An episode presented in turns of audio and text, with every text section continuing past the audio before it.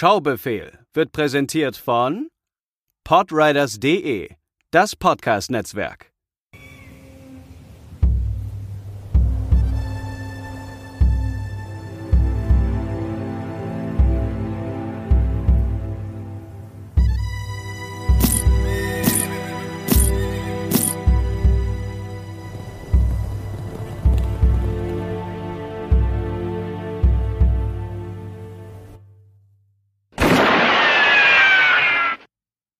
Hallo und herzlich willkommen zu einer neuen Ausgabe des Schaubefehls. Heute eine kleine Sonderfolge. Wir hatten vor einiger Zeit schon ein bisschen her ähm, schon mal einen Gast bei uns, den guten Daniel Schröckert von Rocket Beans Kino Plus. Ähm, und wir wiederholen das Ganze heute allerdings nicht mit Daniel, sondern einem anderen Gast. Aber bevor wir den introducen, erstmal natürlich ein herzliches Hallo an den lieben Matze. Guten Tag. Ja, es war Folge 9, glaube ich, damals. Genau, neun war es. Ja, ist schon ein bisschen, ist schon ein bisschen her. Und äh, ja, heute machen wir, äh, heute machen wir quasi den Sean-Befehl. Ha! Den habe ich mir extra vorher überlegt. und ähm, und äh, ja, herzlich willkommen, äh, Sean. Hi. Ja, hallo, ihr zwei. dass, ich, dass ihr mich hier eingeladen habt. Ja, sehr, sehr gerne. Es ist uns eine, eine große Ehre. Wir haben, ähm, wir haben überlegt, wen, wen fragen wir und ich dachte mir, hey, du, du bist auch immer so begeistert, einfach überall von Film am Reden, am Schwärmen, am Erzählen, natürlich selber auch am Machen und dachte mir, du wärst doch ein guter Pick für uns, um, um mal uns mal ähm, schön ein paar unbekannte Filme oder uns unbekannte Filme um die Ohren zu scheppern, weil ich mir dachte, du hast bestimmt noch eine gute Auswahl. Und ähm, ja, für Leute, die dich nicht kennen, magst du dich einmal kurz selber vorstellen, wer bist du, was machst du und äh, aus welchem Film und Fernsehen kennt man dich denn so? Äh, ja, äh, also erstmal danke für diese Einleitung, sehr schön, ich bin, mich sehr geschmeichelt.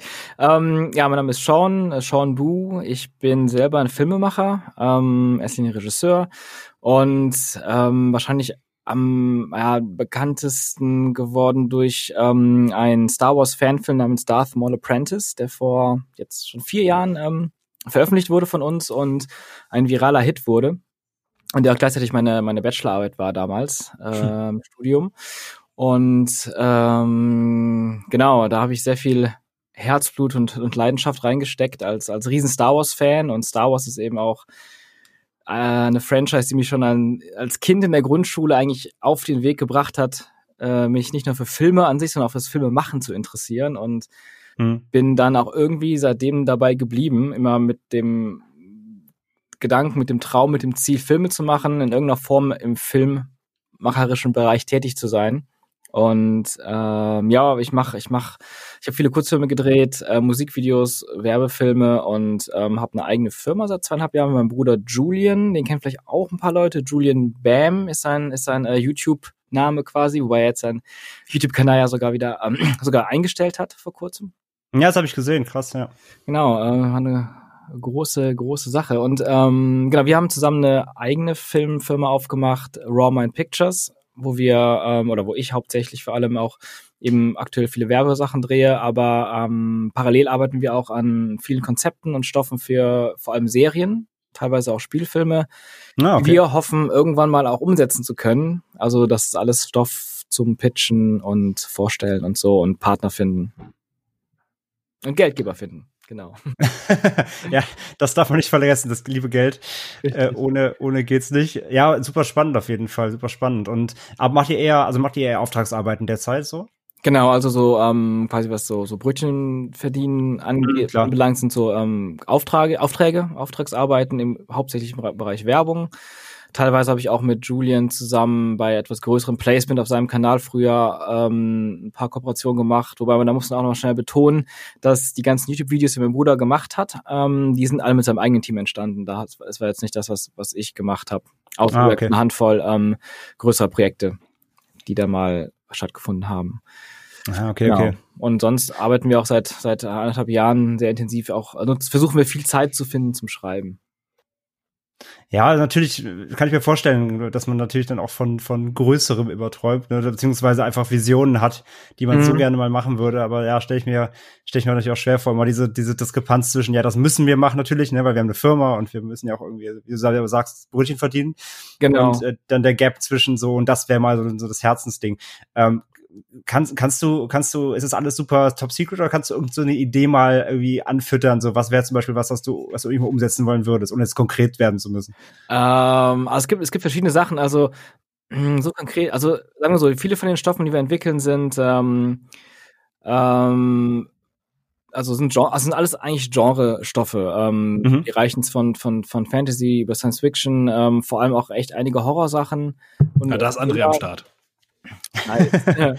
und Mystery-Sachen, aber es ist meistens auch so eine Mischung aus verschiedenen Genres und ähm, wenn ich jetzt Fa Fantasy oder Science Fiction sage, dann ist, ist das nicht ähm, Star Wars oder Herr der Ringe, sondern dann ist das eher ähm, eher subtilere Science-Fiction-Elemente oder, oder Fantasy-Elemente, die dann oft mit Mystery, Thriller oder auch um, Horror vermischt sind.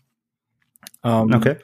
Grundlegend, ähm, ja, es sind echt ganz viele verschiedene Richtungen tatsächlich. Viele Sachen mit einem jungen Cast, wo wir dann eher mit, also das, wo die Hauptfiguren eher Teenager sind, manche Sachen aber auch mit Erwachsenen.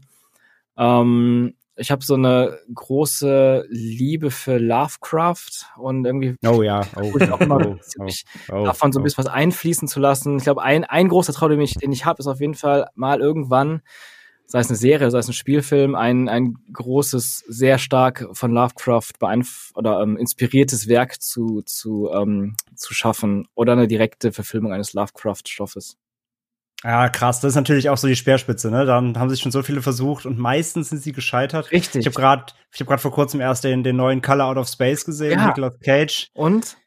Es ist halt auch wieder das Gleiche. So Richard Stanley, ich meine, der hat jetzt schon seit seit Ewigkeiten ja auch nichts mehr gemacht. Ne? Der hat damals Stimmt. hier Dust Devil in den 90ern gedreht und Hardware. Ähm, der, man merkt, glaube ich, schon, dass der, dass der da Bock drauf hat und auch Lovecraft durchaus kennt. Ähm, mhm. Und das ist halt auch nochmal direkt, das ist eine Adaption, also er setzt das schon ja. weitestgehend um. Aber für mich zum Beispiel der, der erste Fehler, den er macht, und das ist so ein Ding, er nimmt halt die, die Story und nimmt sie in die Gegenwart. Und ich habe immer ja, so ein Problem ja. damit, weil diese Lovecraft-Stories funktionieren für mich wirklich nur, weil die eben auch wirklich diese, in diesem, ähm, in diesem, Zeit, in diesem Zeitraum, in diesem Zeitalter spielen. Ja, und, ja. Ah, das nimmt dem Ganzen einfach schon wieder direkt so ein Flair. Und warum, also warum sollten, er braucht dann auch schon wieder einen Grund so, ne? Das ist eine Familie, zwar so, lebt, lebt die ein bisschen abseits so der, der Zivilisation auf so einem Hof, ähm, aber, aber natürlich muss es dann so kommen, dass, dass der Meteorit dann doch irgendwie die Telefone und so stört, weil sonst hätten sie ja wieder Kommunikation nach außen, damit sie wirklich abgeschieden sind und so.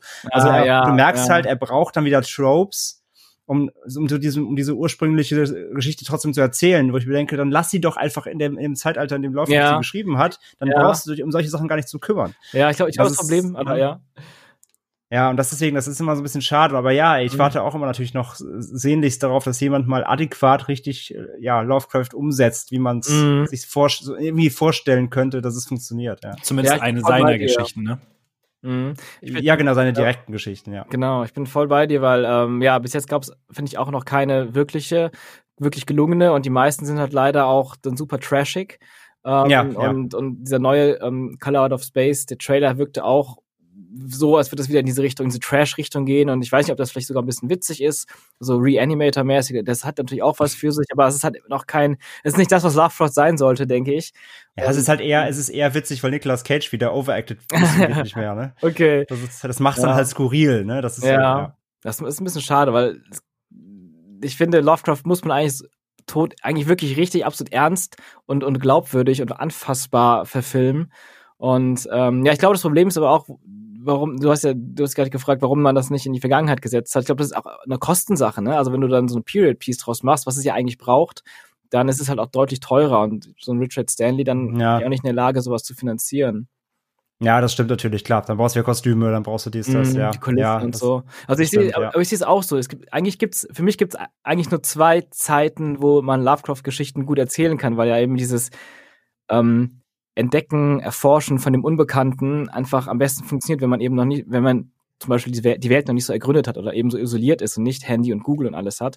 Das heißt, ja, genau. einmal die Vergangenheit funktioniert oder die weite Zukunft, wenn man sagt, man geht halt in den Weltraum und äh, entdeckt einen Planeten, wo kranke Sachen, so wie ein Alien zum Beispiel. Ja, und, also macht Cosmic Horror wirklich zu Cosmic Horror. Genau, genau, weil dann, ja, dann hat ja. man wieder diesen, dieses Ding, da kann man wirklich was Neues entdecken, was es, hier ist schon alles entdeckt gefühlt, so auf der Erde. Ja, sehe ich auch so, sehe ich auch so. Ja, spannend, spannend. Also ja, vielleicht irgendwann von dir dann mal ein Lovecraft-Film. ich hoffe. Eins, ein, Also in, der, in, der, in der Qualität von einem, von einem Darth Maul Apprentice, das wäre schon mal, schon mal was, ja. Das wäre schön, ja. Holst du dir, holst du dir Ben, hast du einen guten Hauptdarsteller schon mal. ja, genau. Ja, ey, super spannend, super spannend, auf jeden Fall. Dann, ähm, ja, lass uns, lass uns aber jetzt zum Thema kommen. Gerne. Ähm, und zwar über Filme sprechen natürlich. Wir haben es diesmal so gemacht, äh, bei der letzten Gastfolge war es so, dass der Gast uns gemeinsam einen Film mitgebracht hat. Diesmal haben wir gesagt, komm, A, es ist einfacher für dich, da musst du keinen Film suchen, der, den wir beide nicht kennen, das macht es für dich einfacher, ähm, sondern du hast uns dann einfach zwei mitgebracht, jedem einen. Und äh, wir Trotzdem haben die Aufgabe geschafft, also. Genau. Und wir haben dir gemeinsam einen äh, Film ähm, gegeben, den du nicht kanntest. Und Genau. äh, ja, also wir haben es in der letzten Folge ja wie immer schon angeteasert. Also du hast von uns bekommen Coco, den äh, Pixar-Animationsfilm. Mhm. Und äh, ich habe von dir bekommen äh, Rushmore von Wes Anderson. Und Matze hast du gegeben Ed Wood ähm, von Tim Burton. So Oh ja. eine, eine sehr illustre Mischung, finde ich. Und ähm, ich kannte beide nicht. Also sowohl Rushmore als auch Ed Wood standen beide noch bei mir auf der Watchlist. Deswegen habe ich mir auch gleich beide angeschaut. Ich weiß nicht, Matze, hast du dir auch beide angeguckt oder jetzt Nee. nur? Leider keine Zeit gehabt. Ähm, ich habe mir nur Ed Wood angeguckt, aber war ja auch meine Aufgabe, ne? Du musst wieder die Extrameile gehen. Ja, ich bin halt der mit viel Zeit und so, weißt du, ja, nee. Äh, hab's, hab's, hab's auch knapp geschafft. gehabt. Ed Wood gestern noch geguckt, Rushmore habe ich am Wochenende geschaut. Und äh, ja, habe mich aber dementsprechend vorbereitet, aber das soll ja auch gar nicht, wie gesagt, die Aufgabe ist erfüllt, genau. die, Hau die Hausaufgabe war ja klar und die haben wir alle erfüllt. Ich habe mindestens Und- eine drei. Das ist schon mal gut. und ich würde sagen, dem Gast gebührt der Vortritt. Okay. Sean, Max, Sean, magst du einfach mal anfangen? Wie hat dir Coco gefallen? Beziehungsweise, ja, wie, wie, wie, wie ist deine Reaktion darauf, dass wir auf deine Hausaufgabe? Ähm, so ein direktes erstes Fazit. Ähm, er hat mir super gut gefallen. Ähm, ich war wirklich sehr bewegt, teilweise oft den Tränen nah und ähm, mir hat auch der ganze Art-Style und das Design unglaublich gut gefallen. Mhm. Ähm, Pixar ist ja echt oft einfach wirklich großartig gewesen mit ihren Filmen und ähm, Coco hatte ich auch irgendwie immer auf dem Schirm, deswegen auch in der Watchlist, ähm, aber irgendwie nie dazu gekommen, den zu gucken und äh, habe mich auch sehr gefreut über die Auswahl. Ähm, ja, also ich fand den wirklich, äh, hat mir wirk- wirklich sehr, sehr gut gefallen und der hat mich auch überrascht. Ich weiß nicht, ob ich äh, ob ich mich einfach so sehr von diesem Film hab treiben lassen, dass mich das so überrascht hat, teilweise, was da so passiert ähm, und es nicht vorhergesehen habe. Aber es hat, hat bei mir irgendwie total funktioniert. Und Mhm. Ähm, wusstest, aber du wusstest schon am Anfang so, worum es geht. Also die, die, die, Plot und so weiter kanntest du schon. Also ich wusste wirklich nicht genau, worum es geht. Das Einzige, was Okay. ich wusste, ist, dass es halt ähm, was mit diesem ähm, mexikanischen Fest der Toten zu tun hat. Mhm. Und dass man auch irgendwie viele lebende, also lebendige Skelette sieht. Ich weiß nicht, wie- ob wir hier eigentlich ähm, so direkt über Spoiler reden oder ob das spoilerfrei bleiben soll. Wir spoilern eigentlich fast immer. Okay. zumindest, zumindest mildly. Also wenn jetzt Wir wirklich was, also Wir versuchen uns immer so ein bisschen drumrum zu drucksen, aber wenn Ja. das Gespräch darauf geht, dass man über bestimmte Sachen redet, dann ja, whatever. dann feuerfrei. Okay, ja gut. Ähm, ja, also ich kannte wirklich dann nur eher wirklich visuelle Eindrücke. Ich weiß nicht, ob ich den Trailer überhaupt wirklich sogar komplett aufmerksam mal gesehen habe oder nur Mhm. Ausschnitte, vielleicht oder im Kino lief der vielleicht mal zwischen 100 anderen Trailern. Ähm, aber genau, das Setting fand ich ziemlich spannend. Ich wusste auch gar nicht wirklich, worum es geht, weil zum Beispiel hat mich sehr überrascht. Ich dachte wirklich, dass der ganze Film nur mit Skeletten ähm, also, also personifiziert wird. Aber Und- darf ich da kurz mal einhaken? Gerne. Denn ähm, ich, das, der Film kam halt zu der Zeit raus, in der ich wirklich sehr, sehr, sehr, sehr häufig im Kino war. Und ähm, die PR-Kampagne, es gab einen etwas längeren Trailer, wo man allerdings auch nur ähm, Miguel gesehen hat, wie er ins Reich der Toten kommt. Das war so Okay. das größere Ding. Und ansonsten gab es wirklich vor gefühlt jedem Film, den ich da im Kino gesehen habe, diesen Ausschnitt mit, ähm, ah, wie heißt dein Hund? Ähm, auf jeden Fall, wie der Hund irgendwelche, irgendwelche komischen Ja. Dinge macht. Und da hatte ich wirklich, Okay. wirklich Angst, dass der Film super viel mit diesem Comic Relief arbeitet. ja, Und dementsprechend war man dann, also man wusste wirklich nicht, nicht so wirklich, worüber sich, die, also worum dieser Film sich drehen wird, sondern okay, ja. es ist Dia de los Muertos und dann äh, gucken wir mal, was noch so kommt. Ja, ja, also ich glaube, bei mir war das dann dementsprechend ähnlich, dass ich diesen Hundspot habe ich auf einmal nicht gesehen. Der Hund war für mich was völlig Neues. Aber genauso wie Miguel, also die Hauptfigur, der zwölfjährige Miguel, ähm, war für mich auch was Neues. Und das fand ich eigentlich sehr cool. Ich habe mich halt dann anfangs auch mal gefragt, warte mal, okay, warte mal, wie jetzt? Da, wenn jetzt das Totenreich, also wenn, weil von den Bildern her waren, über, waren die ganzen Skelette da, stirbt er dann am Anfang sogar? Das ist ja ziemlich, ziemlich hart, für, selbst für Pixar. Und da habe ich mich wirklich gefragt, wie das denn überhaupt dazu, zustande kommt. Und dann gab es irgendwann ja noch, also auch irgendwie noch recht am Anfang, äh, noch, weiß nicht, eine Viertelstunde, 20 Minuten, dann halt diesen quasi magischen Übergang. Und ah, okay, verstehe. Ähm, ja, und das Witzige ist auch, ich bin äh, ein riesen, naja, was ist das Fan, aber das Spiel Grim Fandango von Lucas Art. Na klar, ja. Äh, so ein Adventure, quasi eine Art Weiterentwicklung der damaligen Point-and-Click-Adventure, was man dann aber mit Tastatur äh, gespielt hat. Das auch sich diesen Dias de la, de la, was, de la Muertes? Ähm, Dia de los Muertos. Dia de los Muertos, danke, ähm, als, als Inspiration, Hauptinspiration genommen hat. Und dann ist in dem Spiel spielt man halt nur so Skelette, die alle aber, äh, die auch in so einer Totenwelt dann eben leben, beziehungsweise so einer Zwischenwelt eigentlich. Und ähm, was nach dem Tod kommt, bevor man dann im Himmel oder Hölle erreicht. Und ähm, da ähm, Achso, ja, und, und die haben halt in diesem Spiel Grim Fandango haben die es halt geschafft, diese ganzen Skelette so ähm, so viel Persönlichkeit zu geben, dass man, dass die so geile Charaktere waren. Das war für mich damals gerade in der Zeit, wo Spiele noch nicht so stark im Storytelling waren und so, ähm, hat mich das voll umgehauen, weil, weil die Figuren mir so ans Herz gewachsen sind äh, in Grim Fandango. Und deswegen war ich auch, glaube ich, noch mal neugieriger auf Coco, weil das mich sehr stark an dieses Spiel erinnert hat. Hattest du ähm, schon vorher Manolo gesehen und das Buch des Lebens? Nee, sagt mir gar nichts ist äh, von Guillermo del Toro produziert und hat ähm, also hat auch den äh, Dia de los Muertos als Thema. Ist ähm, ah. aber geht damit ganz ganz anders um und ist auch ein ähm, ganz fantastischer Film. Cool. Kommt dann auf jeden Fall direkt auf die Watchlist. äh, Manolo heißt der? Genau. Cool, danke. Und auf jeden Fall auf Englisch gucken, weil sie spielen sehr viel mit äh, Songtexten. Ah, okay. Manolo. Direkt notiert. Ja. ähm, Sean, was, aber jetzt mal so grob, ähm, grob zusammengefasst, was waren denn deine Erwartungen, bevor du an den Film rangegangen bist?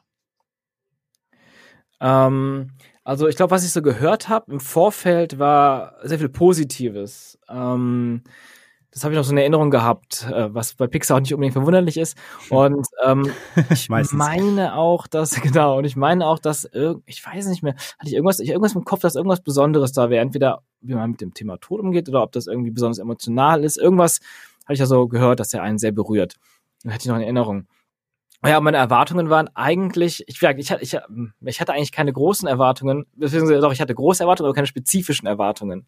Also ich, ich bin schon davon ausgegangen, dass es ein starker Film wird, mit einem Thema, was mich interessiert, weil ich diesen, diesen Tag der Toten ähm, an sich sowieso immer schon faszinierend fand, äh, visuell auch, deswegen fand ich das einfach spannend, äh, ganz so also stilistisch und ähm, ja, ich bin von einem, ich habe einen guten Film erwartet und ähm, habe aber nicht nicht wirklich erwartet, also keine genaue Forschung von irgendeiner Geschichte gehabt und war deswegen eher so ja ganz offen, weil ich einfach noch gar nicht wusste, was was was diese Skelette so erleben werden in diesem Film und dann ja, dann hat der Film mich ähm, viel viel mehr beeindruckt, als ich erwartet hätte.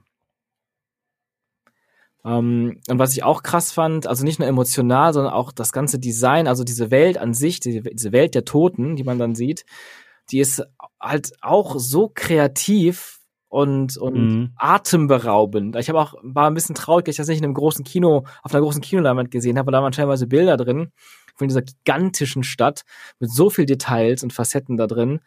Ähm, ja, das hat mich auch absolut begeistert. Also meine Augen haben sich sehr gefreut. Aber dadurch, dass du den nicht im Kino gesehen hast, hast du den äh, Olaf-Vorfilm auch äh, übersprungen. Das war ja die Geschichte, ja. dass, dass äh, da im Kino vor Coco 20 Minuten, ich weiß gar nicht mehr, wie der heißt, Olaf-Film äh, läuft oder lief. Und ähm, wo Leute dann teilweise auch einfach erstmal eine halbe Stunde später ins Kino gekommen sind, weil sie keinen Bock drauf hatten. Ach echt? Krass. Ja. Ähm, Wow. ist, ist, also ist das dann eher gut, dass ich den verpasst habe? Der, der ist okay. Also der lief dann irgendwann, glaube ich, sogar mal im Free TV. Also, Der tut keinem, ja genau, der lief, der lief dann nach Fro nach der Frozen Free TV Premiere kam der dann im, im Fernsehen, genau. Okay. Ich hab irgendwie ihn auch so, einmal gesehen, der tut halt keinem weh, aber der ist jetzt Ja. auch der, also da hat Pixar, da hat Pixar deutlich bessere Kurzfilme gemacht. und das Ding ja. ist halt, du willst halt Coco sehen und dann musst du erstmal 20 Minuten da sitzen und dir Olaf angucken. Ah, das ist schon echt lang.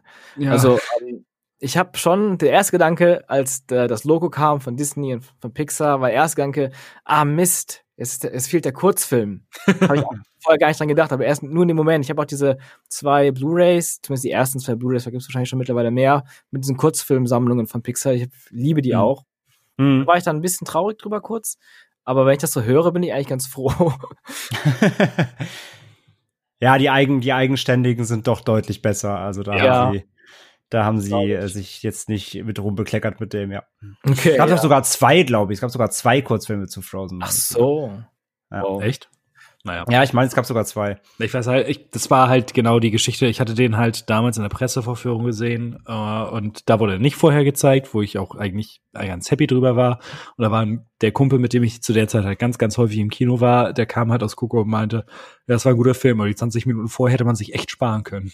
Das ist halt, ah, ich, ich wette allerdings, dass es dann auch andersrum halt genauso war, dass es Menschen gegeben hat mit kleinen Kindern, die nur für diese 20 Minuten Olaf ins Kino gerannt sind. Ja, wahrscheinlich. Also ich habe auch, ähm, ich kann mir auch vorstellen, dass das vielleicht irgendwie, ich weiß nicht, ob das damit beworben wurde, aber dass man auch versucht hat, vielleicht mehr Leute ins Kino zu bringen, weil ähm, ich habe den auch gestern, äh, nee, wann war das, vor ein paar Tagen mit einem Kumpel gesehen hier und er hatte zu- zum Beispiel gemeint, dass er mitbekommen hatte, dass der in Deutschland wohl ganz schlecht lief, also Coco und ähm, vielleicht auch in Amerika. Ich meine, der ist ja schon sehr, also ich kann mir vorstellen, dass dass auch gerade in Amerika vielleicht der wirklich dann hauptsächlich die, die, die mexikanische Community vor allem stark anspricht oder, oder spanischsprachige Community und vielleicht viele deswegen gar nicht erst ins Kino gehen.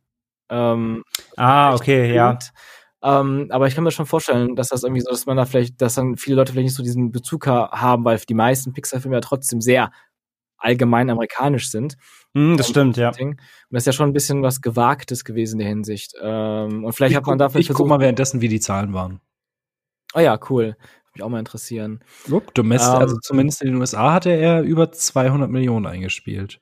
Oh, das ist aber gut. Das ist aber schon gut, glaube ich. Das ist äh, Also, ziemlich. boah, ich weiß nicht, wie Pixar sonst läuft, aber was hat denn Toy Story 4 gehabt? Hm. Den fand ich übrigens auch gut. Ich hab, den habe ich jetzt am Wochenende gesehen, war ein bisschen underwhelmed, muss ich ehrlich gestehen. okay. Ich glaube, das ist auch wieder so eine Erwartungshaltungssache, weil ich hatte zum Beispiel bei Toy Story 4 überhaupt keine Erwartung. Ich dachte, warum noch ein vierter Teil? Was soll das? Das kann ja nichts sein. Und dann war ich irgendwie doch sehr bewegt und hatte, fand auch echt ein paar coole Ideen da drin. Ähm, Ja, den habe ich noch nicht gesehen, aber Er war, deswegen er war ich jetzt, auch gehört, dass er doch deutlich besser sein sollte, als die, als die meisten gedacht haben, ja. er war jetzt halt beim ähm, äh, den 99 Cent Deals. War jetzt Ah. dabei. Da habe ich ihn mitgenommen. Also in Deutschland hatte Coco, war in dem Jahr auf Platz 19 der Kinocharts. Ähm, der kam allerdings ja auch erst ganz, ganz spät. Aber Okay. insgesamt hatte der ähm, 1.373.000. Also, klingt aber auch nicht wenig irgendwie. ne? nö, also eigentlich ganz solide. Ja, okay. Hm. Lief direkt, äh, darunter ist Cast 3 Evolution. oh Gott. Ja, da hat, da hat vielleicht der Frozen-Clip gewirkt. Ja, wahrscheinlich. Ach, und nur einfach, weil es einfach, es, es fuckt mich immer noch maximal ab. Ähm, das war 2017. Was wisst ihr noch, welcher Film 2017 auf Platz 1 der deutschen Kinocharts war? Irgendeine deutsche Komödie. Das war Fuck You Goethe 3. Ah, Ja. okay. Ja, der war, boah. Natürlich. Ja. oh Mann. Eine Sache, die fand ich, also generell ist mir aufgefallen, ich habe nicht viel gelacht bei dem Film tatsächlich. Ich habe im Nee. O-Ton geguckt und das hat mich auch da so ein bisschen überrascht, weil eigentlich dachte ich, dass man dann bei Pixar schon häufiger lacht. Ähm, ich fand es überhaupt nicht schlimm tatsächlich, aber hatte das Gefühl, dass da einfach generell nicht so viel Humor ist und der Hund, der irgendwie meistens für so Slapstick-Humor wohl sorgen sollte, den fand ich tatsächlich eher eine Schwachste ein Schwachpunkt im Film, den Hund. Den fand ich relativ ja, irgendwie unbesonders, charakterlos und der war halt einfach irgendwie so da. Ist halt so mega witzig, das äh, sich jetzt mal so vor Augen zu führen, dass du jetzt der, der Werbekampagne halt nicht lange ausgeliefert warst, der den, der Dante dann halt, Gott, meine Freundin kommt rein, fängt an zu husten, ähm, der halt Dante jetzt halt eher langweilig fand und ich bin einfach froh gewesen, dass er nicht overused war. Ja, okay. Ja, okay, ja, ja, das kann ich aber nachvollziehen. Das fand ich mich auch. Was ja daher auch rührt, was ihr eben gesagt habt, ne, vom Trailer her auch suggeriert, das wird so wieder der lustige Sidekick, ne, wie, wie das Pferd in Rapunzel und Co., der die ganze Zeit nur halt eben für den Blödsinn steht und das durchzieht und deswegen fand ich eben auch, er war halt dosiert eingesetzt. Ja, ja, er war auf jeden Fall nicht so aufdringlich, genau, stimmt. Und er hatte sogar am Ende eine Bewandtnis, was ich eigentlich auch äh, beim, gerade beim ersten Mal schon ziemlich cool fand. Was meinst du genau? Dass er ein Alebriche ist oder Alebrinche. Ich weiß gar nicht mehr, wie man es Also ausspricht. diese, diese Spirit Animals, die man da gesehen Genau, hat. der Spirit. Mhm, genau. Ja. Stimmt, ja, er, er stimmt. sieht auch so unfassbar cute aus mit seinen kleinen Hühnerflügeln. Stimmt, ja. Das fand ich auch krass, dieser große, ähm, der, der den äh, Miguel dann ja auch so verfolgt zeit- zeitweise. Hm. Der war echt, der war irgendwie krass. Der war so, also so, so, ich weiß nicht, so, so extrem durch diese Neonfarben und die Größe und die nahen, oft war er sehr näher an der Linse dran quasi, Anführungsstrichen Linse. Der war irgendwie sehr, ja, eindrucksvoll, schon fast ein bisschen so visu- visueller Overkill. Aber gar nicht schlimm, ne? Aber fand ich sehr interessant. Und auch Ja, generell diese, diese geile Mischung aus Tiger mit riesigen Flügeln und Hörner, der sah schon mega aus. Ja, auf jeden Fall. Super geil. Ich fand auch, ähm, hatte ich eben schon mal angedeutet, diese Stadt auch super geil. Ich bin eh bei Filmen oder bei, sagen wir, Fantasy- und Science-Fiction-Filmen ziemlicher Fan von Städten, wenn die geil gemacht sind. Ähm, ich bin dementsprechend auch ein großer Kritiker der neuen Star Wars-Filme, weil da Stadt, städtemäßig oder planetenmäßig so unfassbar wenig Spannendes ähm, gezeigt wurde. 100 Wüsten und Wälder, langweilig. Ähm, Ja, kann ich verstehen. Cool. ähm, Finde ich gut. Ähm, da dachte ich, so eine Stadt wie da in, in, äh, in Coco, aber als Science-Fiction-Stadt, so eine große vertikale Stadt mit so viel bunten Lichtern, sowas hätte ich gerne in einem neuen Star Wars-Film gesehen, wo man dann durchfliegt. Ähm, Einfach ein Coruscant in bunt. ja, ja, zum Beispiel, genau. Mehr Mut für sowas. Oder wie in Valer Valeri Valerian. Wie fandest du denn Immortal Engines? Habe ich nicht gesehen. Ah, Also diese Art von Städten finde ich, fand ich ja wieder ein bisschen albern vom Trailer, aber ich hätte mir schon angeguckt, aber da haben so viele gesagt, der taugt nix, dann dachte ich, ja gut, dann lass ich's. Hm. Ja. Ähm, wie fandet ihr den, den Film Coco? hau mal raus, André, weil ähm, äh, ich werde wahrscheinlich dann länger erzählen. ähm, ich ist, es ist nicht mein liebster Pixar, Mhm. aber ich bin ganz bei dir. Er ist halt vor allem mal vom Ton was anderes. Du hast eben nicht die typischen ähm, Dauerbefeuerung mit Gags. Du hast, du hast nicht diese von Grund aus schon. Ähm, meistens verkaufen sie ja eher die Unterhaltung und die Botschaft kommt mit. Hier Ja. finde ich aber bei Coco hast du wirklich eher die Botschaft und die die ähm, der, der verkauft hier halt wirklich eine glaubhafte Welt ja auf Basis einer einer einer Kultur, die es halt real existent gibt Ja, ähm, und baut darum halt einen ja Fantasy Drama Familienfilm. Also du, die ich finde Coco geht halt mal diese ganze diese ganze Formel von der anderen Seite an und das fand ich halt total erfrischend eben weil ich auch dachte, dass es eben gerade nach dem Promomaterial ähm, dass es eher in die lustige Richtung geht und halt lustige Skelette und die tanzen lustig und hier und da. ja, Und deswegen war ich so positiv überrascht, dass er eigentlich wirklich ein ähm, te- teilweise auch wirklich sehr trauriger und, und tief emotionaler Film ist, der halt wirklich dir eine total schöne und irgendwie wichtige Message erzählt und drumherum, wie gesagt, einen Animationsspaß dir bietet. Aber eben als, Ja. als, als Schauwert nur, und der, und der, die Kernaussage des Films ist aber eigentlich der Fokus. Und das fand ich echt schön. Von daher, ich, ich mag Coco sehr, sehr gerne. cool. Ähm, ich glaube, abgesehen von Als steht Kopf, also Inside Out, was mein absoluter Lieblings-Pixar-Film ist ähm, und auch einer meiner liebsten Filme überhaupt, ist Coco inzwischen der Pixar-Film, den ich am häufigsten gesehen habe. Äh, ich hatte das, äh, ich habe den an Neujahr das letzte Mal gesehen und da habe ich mal bei Letterbox geguckt. Ich glaube, ich habe ihn da alleine da viermal gelockt oder sowas. Und das halt seitdem, also in den, ja, drei, zweieinhalb Jahren, in denen er draußen ist. Und ähm, ich werde es nicht müde, diesen Film zu gucken. Ähm, das liegt zum einen daran, dass ich finde, dass das Pixar-Team einfach es geschafft hat, ähm, die mexikanische Kultur enorm gut zu übermitteln.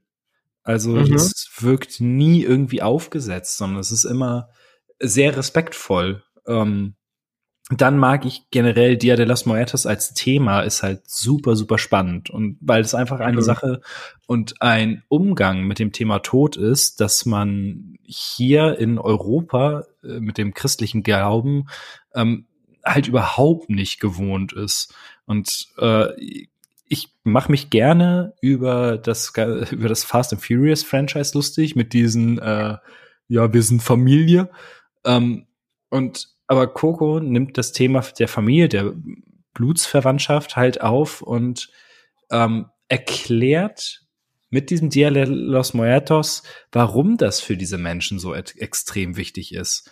Und mhm. es ist wunderschön.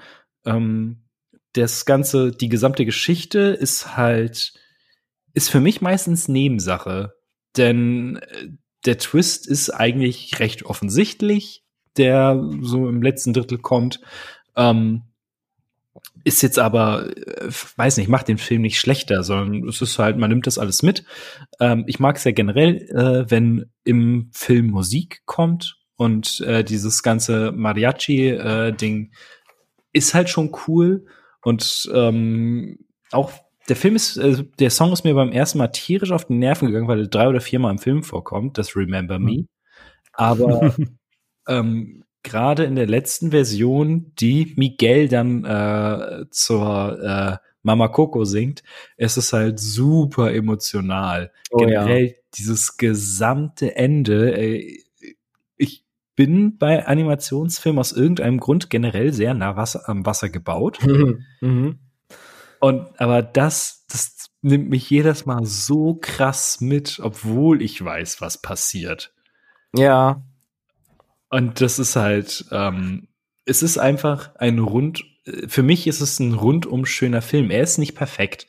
Ähm, er ist nicht sonderlich, wenn ich jetzt den Vergleich halt mit Alles steht Kopf nehme, er ist nicht, er ist nicht so clever geschrieben, aber er macht Spaß und es ist einfach schön, ähm, in dieses Totenreich zu gehen. Und auch wenn nicht viele Gags da sind, die, die dabei sind, die funktionieren halt.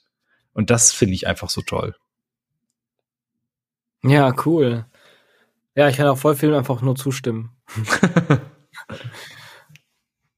Ja, gerade gerade der Song ist natürlich einfach auch so prägnant, ne? Also nicht nur weil er auf dem Film vorkommt, sondern weil es einfach auch ein sehr catchy Song einfach ist. Mhm. Hab den hab den echt wochenlang im Ohr gehabt, nachdem ich den Film zum ersten Mal gesehen habe. Wobei stimmt. ich, ich, habe zwei Songs immer noch mehr im Kopf, weil ich die äh, auch in meiner äh, Musical Playlist habe bei Spotify. Das ist äh, einmal der, der letzte Song, ähm, den Miguel dann in der Schuhwerkstatt singt. Und ich finde dieses in Anführungszeichen Action-Finale mit äh, der Materialchen und wie sie da auf der Bühne rumdance, um den Bodyguards mhm. zu entkommen, mega geil. Ach so, stimmt, ja. Ja. Äh, der Song, also ich mag die Szene, wie sie inszeniert ist und das ist halt, dass es eigentlich gerade ultra spannend ist aber das so schön aufgelockert wird, weil es irgendwo doch witzig ist.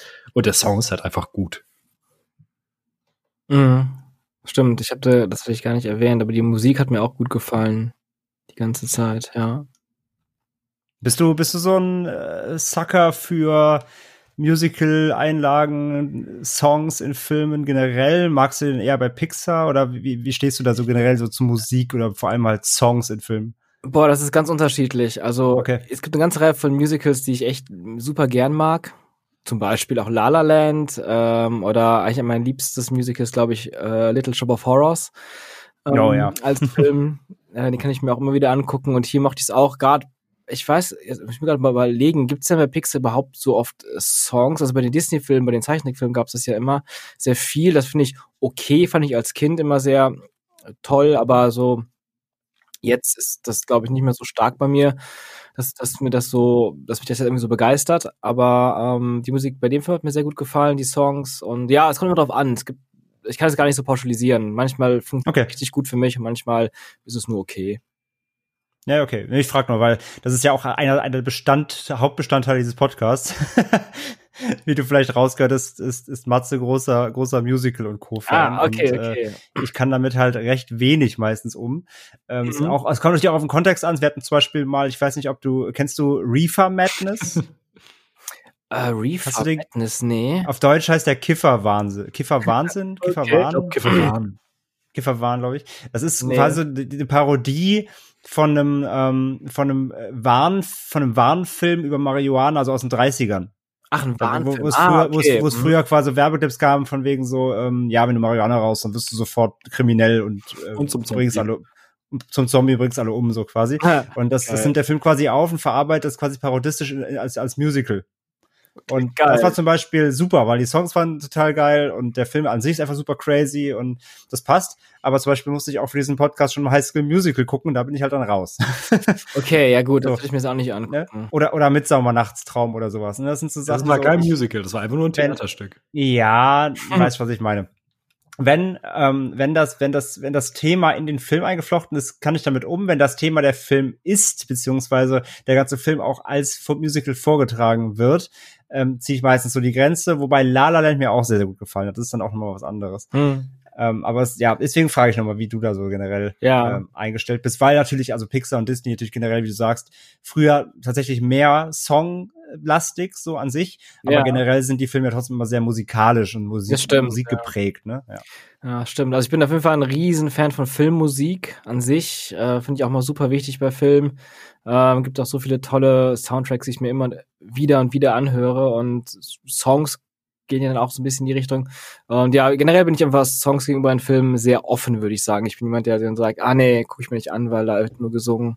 Ich bin da erstmal offen. Es ist ja, es ist ja auch bei Coco einfach deutlich organischer in die gesamte Geschichte eingearbeitet. Es ist ja jetzt nicht so wie in einem normalen Musical, dass auf einmal Exposition durch einen Song passiert. ja, das stimmt. Es hat ja immer einen Hintergrund, dass was gesungen wird. Stimmt, stimmt, voll, ja.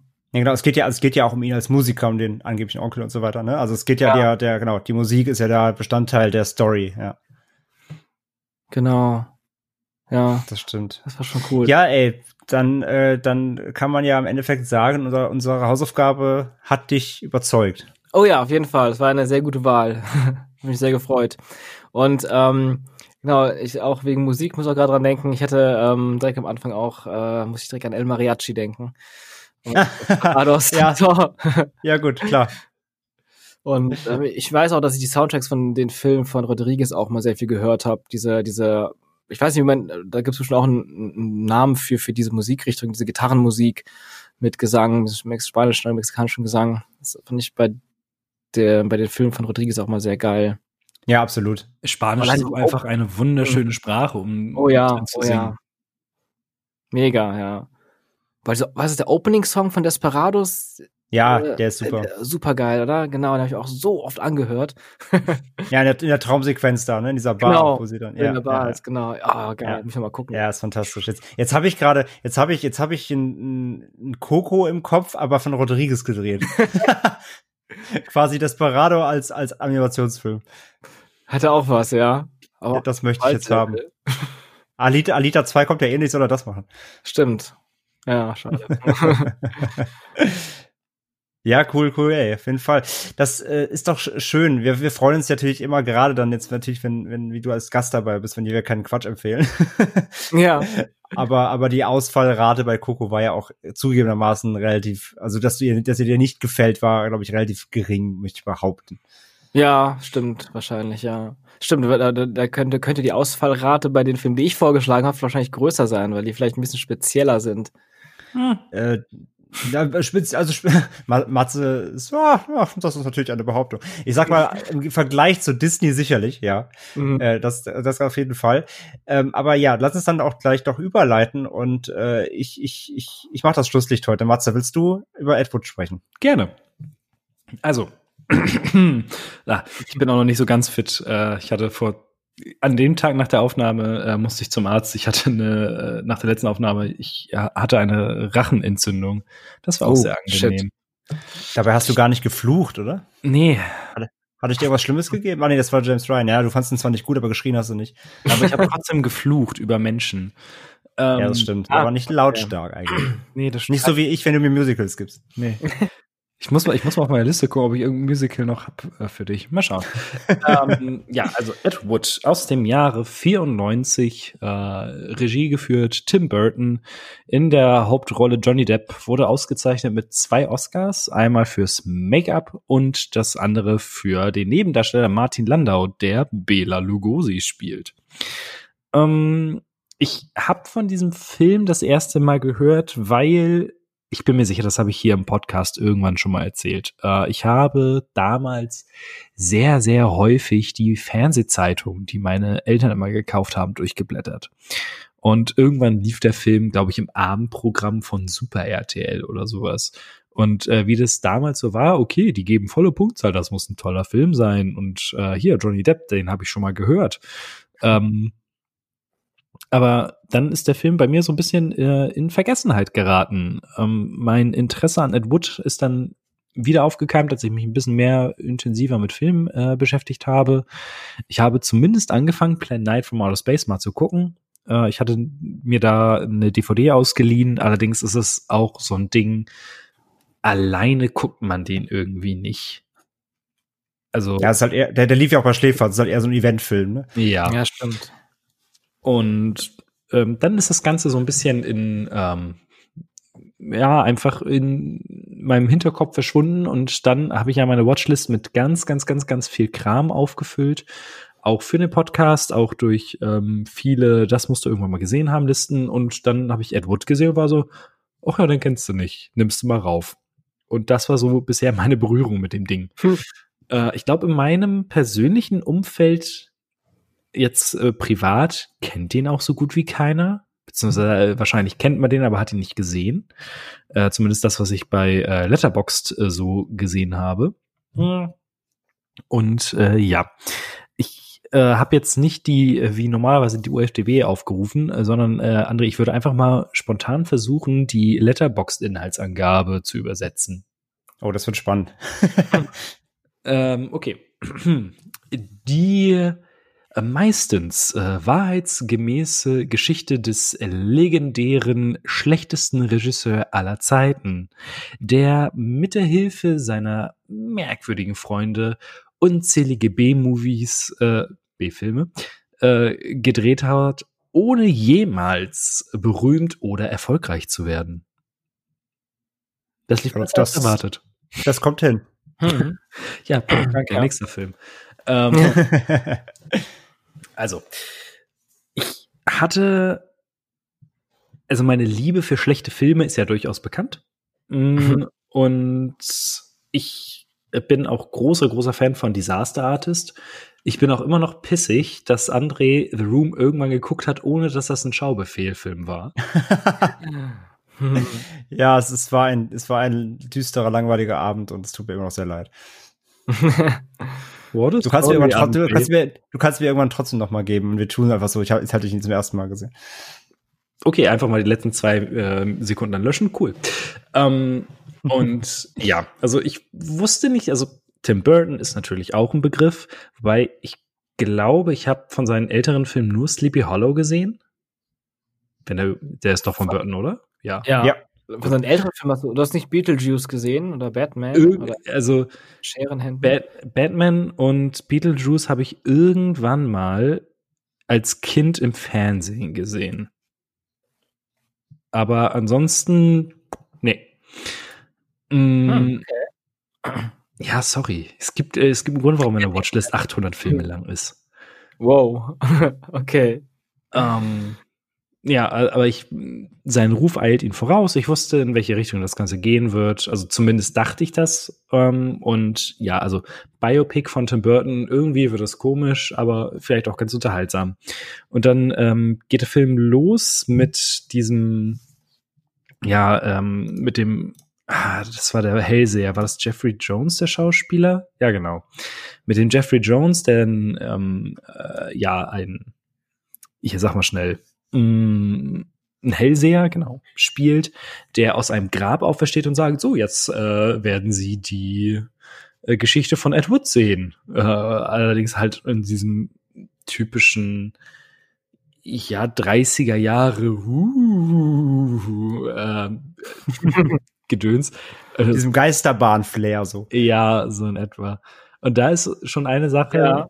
Ähm, das ist schon eine Sache, die super, super witzig ist. Ich weiß nicht, André, hast du den Film auf Deutsch oder auf Englisch geguckt? Auf Englisch. Okay.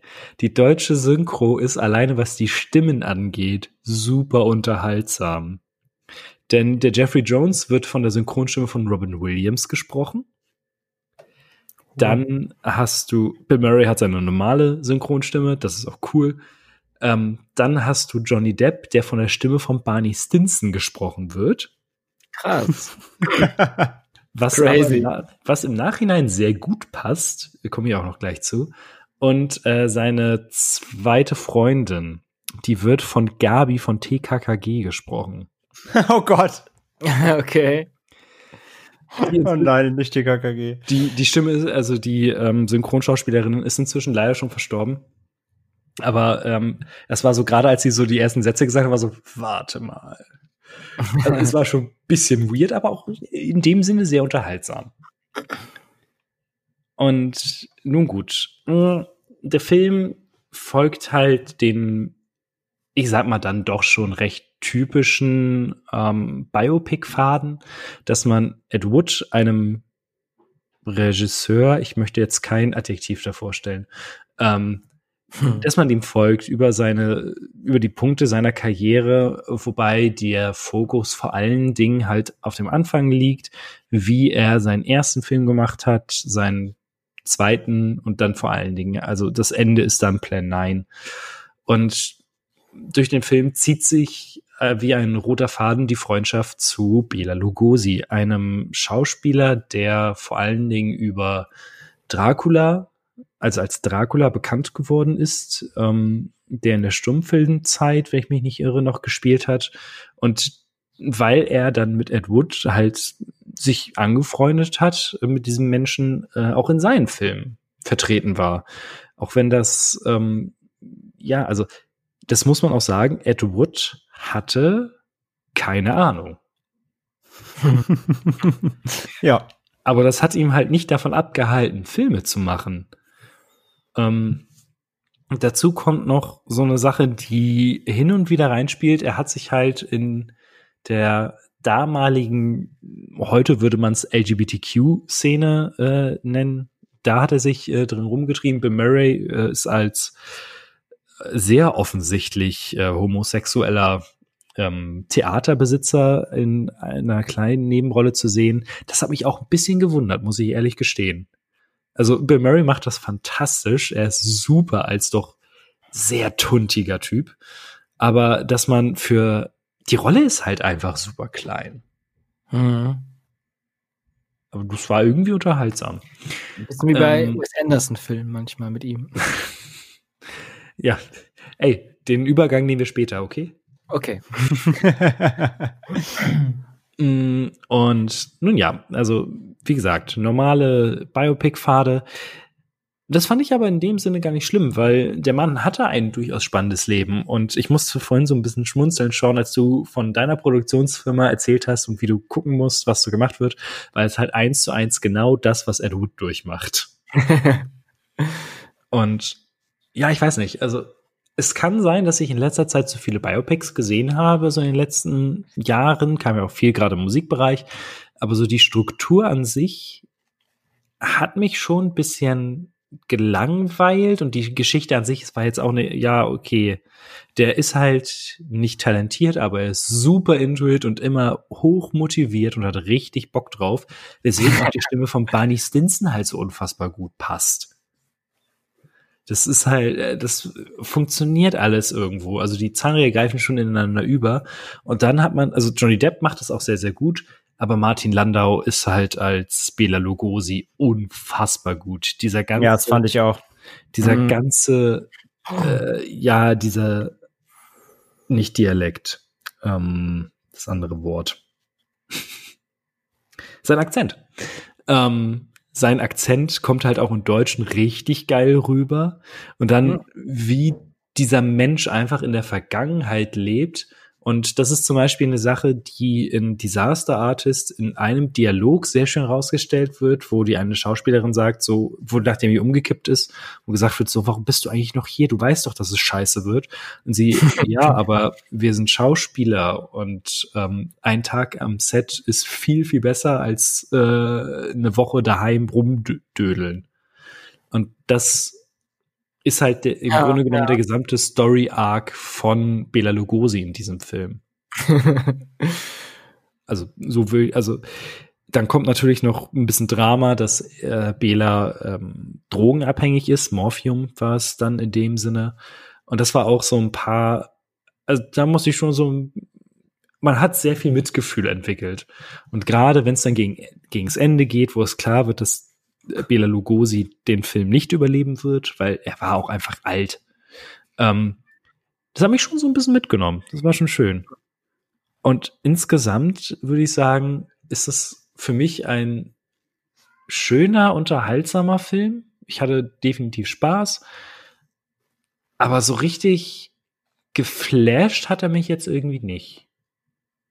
Ich weiß nicht, André, kannst ja gerne mal äh, übernehmen. Also dir war es, also ja, hast du ja gesagt, also dir war im Endeffekt zu konventionell, was das Biopic-Storytelling insgesamt angeht. Also du wusstest im Grunde ja, was es, was es geht, was passiert, und dann war es dir halt einfach durcherzählt, ohne genau, also, Ausschläge oder wie. Es gibt dann halt diese, also man kann vielleicht noch erwähnen, dass der Film auf einem Buch basiert. Ähm, und es gab so ein paar Sachen, die mich natürlich überrascht haben, wie dass er, äh, dass Ed Wood gerne Frauenkleidung angezogen hat und dass das auch dazu geführt hat, dass er sich von seiner ersten Freundin, also von seiner, ich glaube, es war nur eine Freundin, ähm, getrennt hat, die äh, interessanterweise äh, Songwriterin wurde. Ähm, und äh, wie wurde das hier gesagt?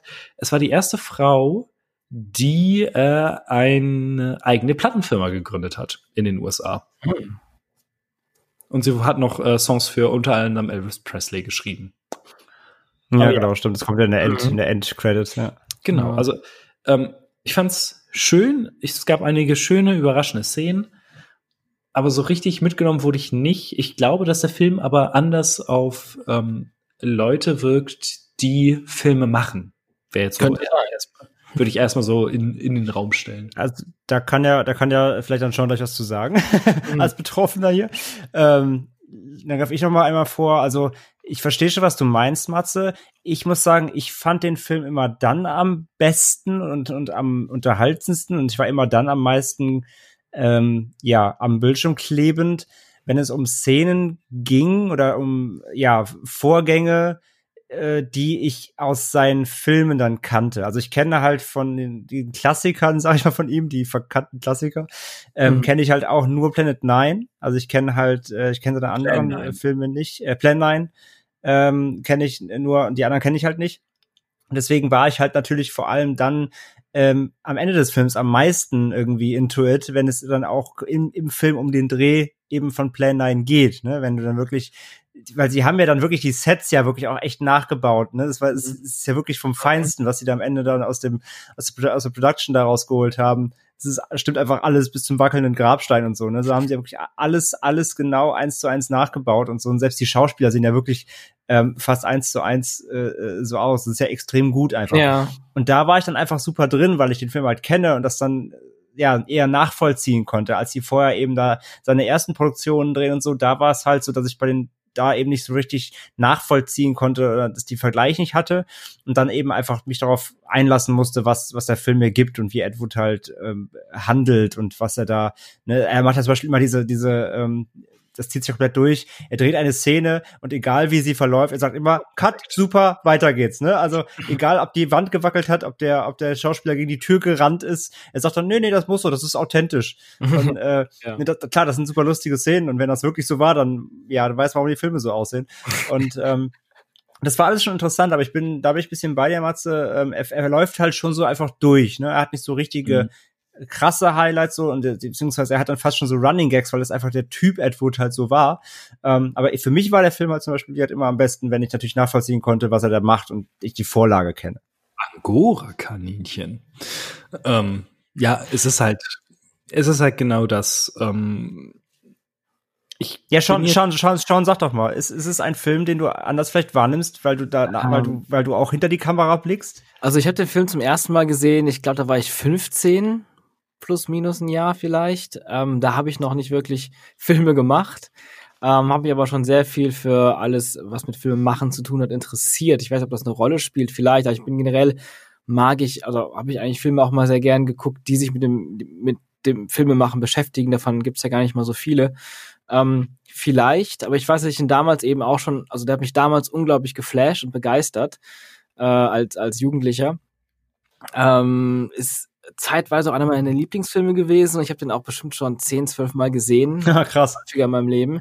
Immer und immer wieder und ich mag irgendwie den ganzen Drive und die Aufmachung des Films, den ganzen Stil, also ähm, die Musik finde ich unglaublich stark. Ähm, ich mag diese ganze Arbeit mit Miniaturmodellen, die Tim Burton generell oft gemacht hat in seinen älteren Filmen, die aber irgendwie auch nochmal noch mal geiler passen äh, in dieses Setting, wo eben eh viel mit so super schlechten Miniaturen gearbeitet wurde, in diesen B-Movies. Ähm, und ich, ich mag die Energie von den ganzen Figuren, vor allem Johnny Depp und ähm, ähm, Martin Landau als Bela Lugosi. Und ich habe den Film tatsächlich auch 99 Prozent oder 95 Prozent das hat immer auf Englisch geguckt. Und mhm. ich finde ihn auf Englisch auch unfassbar geil. Die Stimme von den Charakteren, wie die reden, vor allem Bela Lugosi. Ja, super. Ähm, großartig. Ich habe den einmal auf Deutsch gesehen, weil ich ihn, glaube ich, da dann irgendwann mal mit, mit Freunden geguckt habe. Ich glaube, der kam dann auch gar nicht mal so toll an. Und ähm, äh, vielleicht auch da, hängt vielleicht auch ein bisschen damit zusammen mit dem Interesse am Filme machen oder eben, wenn man das nicht hat. Aber ich habe dann gemerkt, wow, super viele Sachen, die ich auf Englisch unfassbar witzig und immer bei jemand gucken super, super witzig finde, die funktionierten auf Deutsch gar nicht. Die waren ja synchro einfach weg. Hm. Ähm, nicht wegen Wortwitz, sondern einfach durch, durch die Art, wie, wie die ähm, äh, Schauspieler im Original das halt einfach betonen und, und so. Und ähm, da ist auch so eine Line, die ich, ähm, die, die hat sich irgendwie auch so ein bisschen bei uns, äh, bei so ein paar Leuten aus dem Studium, die auch mit denen ich auch Filme gemacht habe, so ein bisschen eingebürgert hat, ist ähm, von Bela Lugosi, wo der irgendwann richtig abgefuckt ans Set kommt und dann einfach mal, dann erstmal so ein äh, nach Alkohol kippt und meint, dann einfach nur sagt, so voll abgefuckt, let's shoot this fucker. ähm, ja, genau. Ja. Wir, sagen wir auch mal so oft am Set, ja, oder haben wir immer so oft am Set gesagt, okay, let's shoot this fucker. ähm, und ja, ich weiß nicht, irgendwie, ich fand das einfach sehr faszinierend. Das, es stimmt, wenn, wenn ihr das so erzählt, dass der Film vielleicht eher so Szenen hintereinander ähm, aufbaut, also einfach so viele, wie viele Kapitel seines Lebens einfach zeigt, ohne vielleicht manchmal so einen ganz größeren dramaturgischen ähm, Aufbau dahinter zu haben, was man vielleicht heutzutage mehr hat. Ähm, das, das kann ich schon nachvollziehen. Ich glaube, für mich war das einfach, irgendwie jede Szene war wieder ein neues, cooles Kapitel, das Spaß macht. Und ähm, ja, emotional das mich hat, es, hat er mich auch mal sehr mitgenommen, gerade halt ähm, Bela und die, die, diese Freundschaft zwischen ähm, Johnny Depp und, und Martin Landaus Figuren halt zwischen Edward und ähm, Bela Lugosi. Die ganzen Nebenfiguren fand ich, ja, ich weiß nicht, irgendwie, da, da war so viel drin, was mir irgendwie so unglaublich gefallen hat. Und natürlich fand ich es auch super witzig, ähm, wie er Regie führt und, und ähm, wie, wie absurd schlecht immer halt alles ist. Und ähm, ja, ich fand äh, zum Beispiel, ich mochte auch The, The Disaster Artist und ich, The Room ist natürlich auch so ein, so ein Trash-Klassiker. ähm, ähm, aber ich fand zum Beispiel The, The Disaster Artist deutlich schwächer als Edward, weil er, da haben mir irgendwie so ein paar Sachen gefehlt und irgendwie war der, also Disaster Artist war für mich eher so ein, ähm, man kennt The Room und man baut irgendwie alle Sachen, alle Internet-Memes irgendwie so da rein. Äh, und das fühlt sich teilweise nicht so authentisch an. Und mir hat mir da so ein bisschen irgendwas Emotionales hat mir bei The Disaster hat es noch gefehlt. Und bei Edward war ich halt irgendwie immer sehr, sehr dabei. Und ich konnte irgendwie auch Edward so unglaublich gut nachvollziehen. Und das war auch, ich fand das auch mal sehr traurig, weil er eben so begeistert und so leidenschaftlich war, aber einfach so unfassbar untalentiert und auch niemand gehört hat und, und da halt so ein, so ein Müll äh, entstanden ist. Und ähm, ja, irgendwie, es ist witzig und traurig zugleich. Und was mir auch sehr stark in Erinnerung geblieben ist, ist die Szene mit Orson Welles, wo er dann den Regisseur und Hauptdarsteller von Citizen Kane, dem besten Film aller Zeiten, laut einigen Kritikern, ähm, trifft, gespielt von Vincent D'Onofrio, D'Onofrio. oder genau, ähm, perfekt, sah auch perfekt aus irgendwie, also generell das Casting perfekt.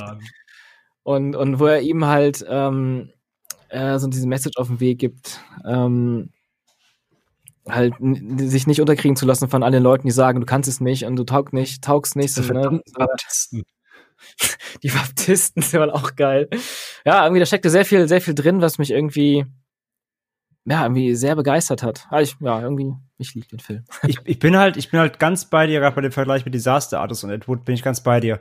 Ähm, was mir bei Ed Wood sehr gut gefallen hat, ist einfach, du hast, du siehst halt auch einfach, dass das, das war ja per se einfach ein super, super netter Typ, der einfach was Geiles machen wollte, aber einfach nicht das Zeug dazu hatte. Genau. Und bei Disaster Artist, der geht ja fast schon dahin und, und will und, und degradiert ja einfach auch ähm, alle Akteure, weil sie, weil viele einfach Arschlöcher waren. Also stimmt. Der ist ja auch einfach, der zeigt ja auch menschliche echte Abgründe so, ne? Ja. Und bei, und bei Ed Wood ist das ja wirklich so, so, der wollte ja keinem was Böses. Der wollte einfach nur seine Visionen umsetzen und hat es einfach nicht so richtig geschafft. Ja, bei Disaster, Disaster Artist hat es ja aber auch durchaus einen Grund. Ich meine, das basiert auf der Biografie des Darstellers. Nee, nee, abs absolut. Ich, ich meine jetzt auch rein von, ich meine nicht von der, von der wie akkurat jetzt die Umsetzung ist, sondern ich meine rein vom Gefühl, vom Filmgefühl. Bei Disaster Artist hatte ich mich einfach nur fremdgeschämt und teilweise war ich einfach richtig sauer so, weil das einfach so asozial teilweise war. Auch wie er dann die Leute behandelt. Und natürlich macht das so, natürlich war das dann vielleicht so, aber ich meine es rein vom, vom Filmgefühl, ne? Und Ed Wood ist ja fast selber, der, also der Film der fühlt sich ja fast an wie so ein, wie so ein Märchen. Ja, also der ja, ist ja, genau. der, der ist ja fast, der ist ja richtig herzlich eigentlich, der Film. Und du hast ja eigentlich fast nur Mitleid, weil der, weil er einfach nur Bock hat, Filme zu machen, es aber einfach nicht kann. Und da ist einfach eine ganz andere Stimmung. Und da allein so aus, aus filmischer Sicht beim Zuschauen hatte ich einfach ein viel besseres Gefühl bei Ed Wood als es beim Disaster Artist. Das meine ich nur. Das hast Sean mhm. gerade genau so gesagt, wie ich das auch sehe. Er ist, er ist schon sehr flauschig. Ja, so absolut. Seine, seine, seine äh, Frauenklamotten. ähm, weil, weil ich, weil wir den Film nun mal auch schon bei uns im Podcast besprochen haben. Magst du einmal kurz, äh, Sean, deine Meinung mhm. zu Citizen Kane abgeben? Äh, ja, ähm, ich habe den auch lange nicht mehr gesehen. Ich habe den auf jeden Fall zwei oder dreimal gesehen. Auch in der Jugend, auch so, ich hatte, glaube ich, auch so eine Phase zwischen 14 und, und 17, 18, aus einer Phase, wo ich super viele alte Filme geguckt habe und Klassiker und, und da so voll reingetaucht bin. Und ich weiß, dass ich den damals super geil fand. Ähm, irgendwie hatte ich da ein ziemliches Fable für Filme, die irgendwie so den Aufstieg und Fall eines einer mächtigen Person zeigen.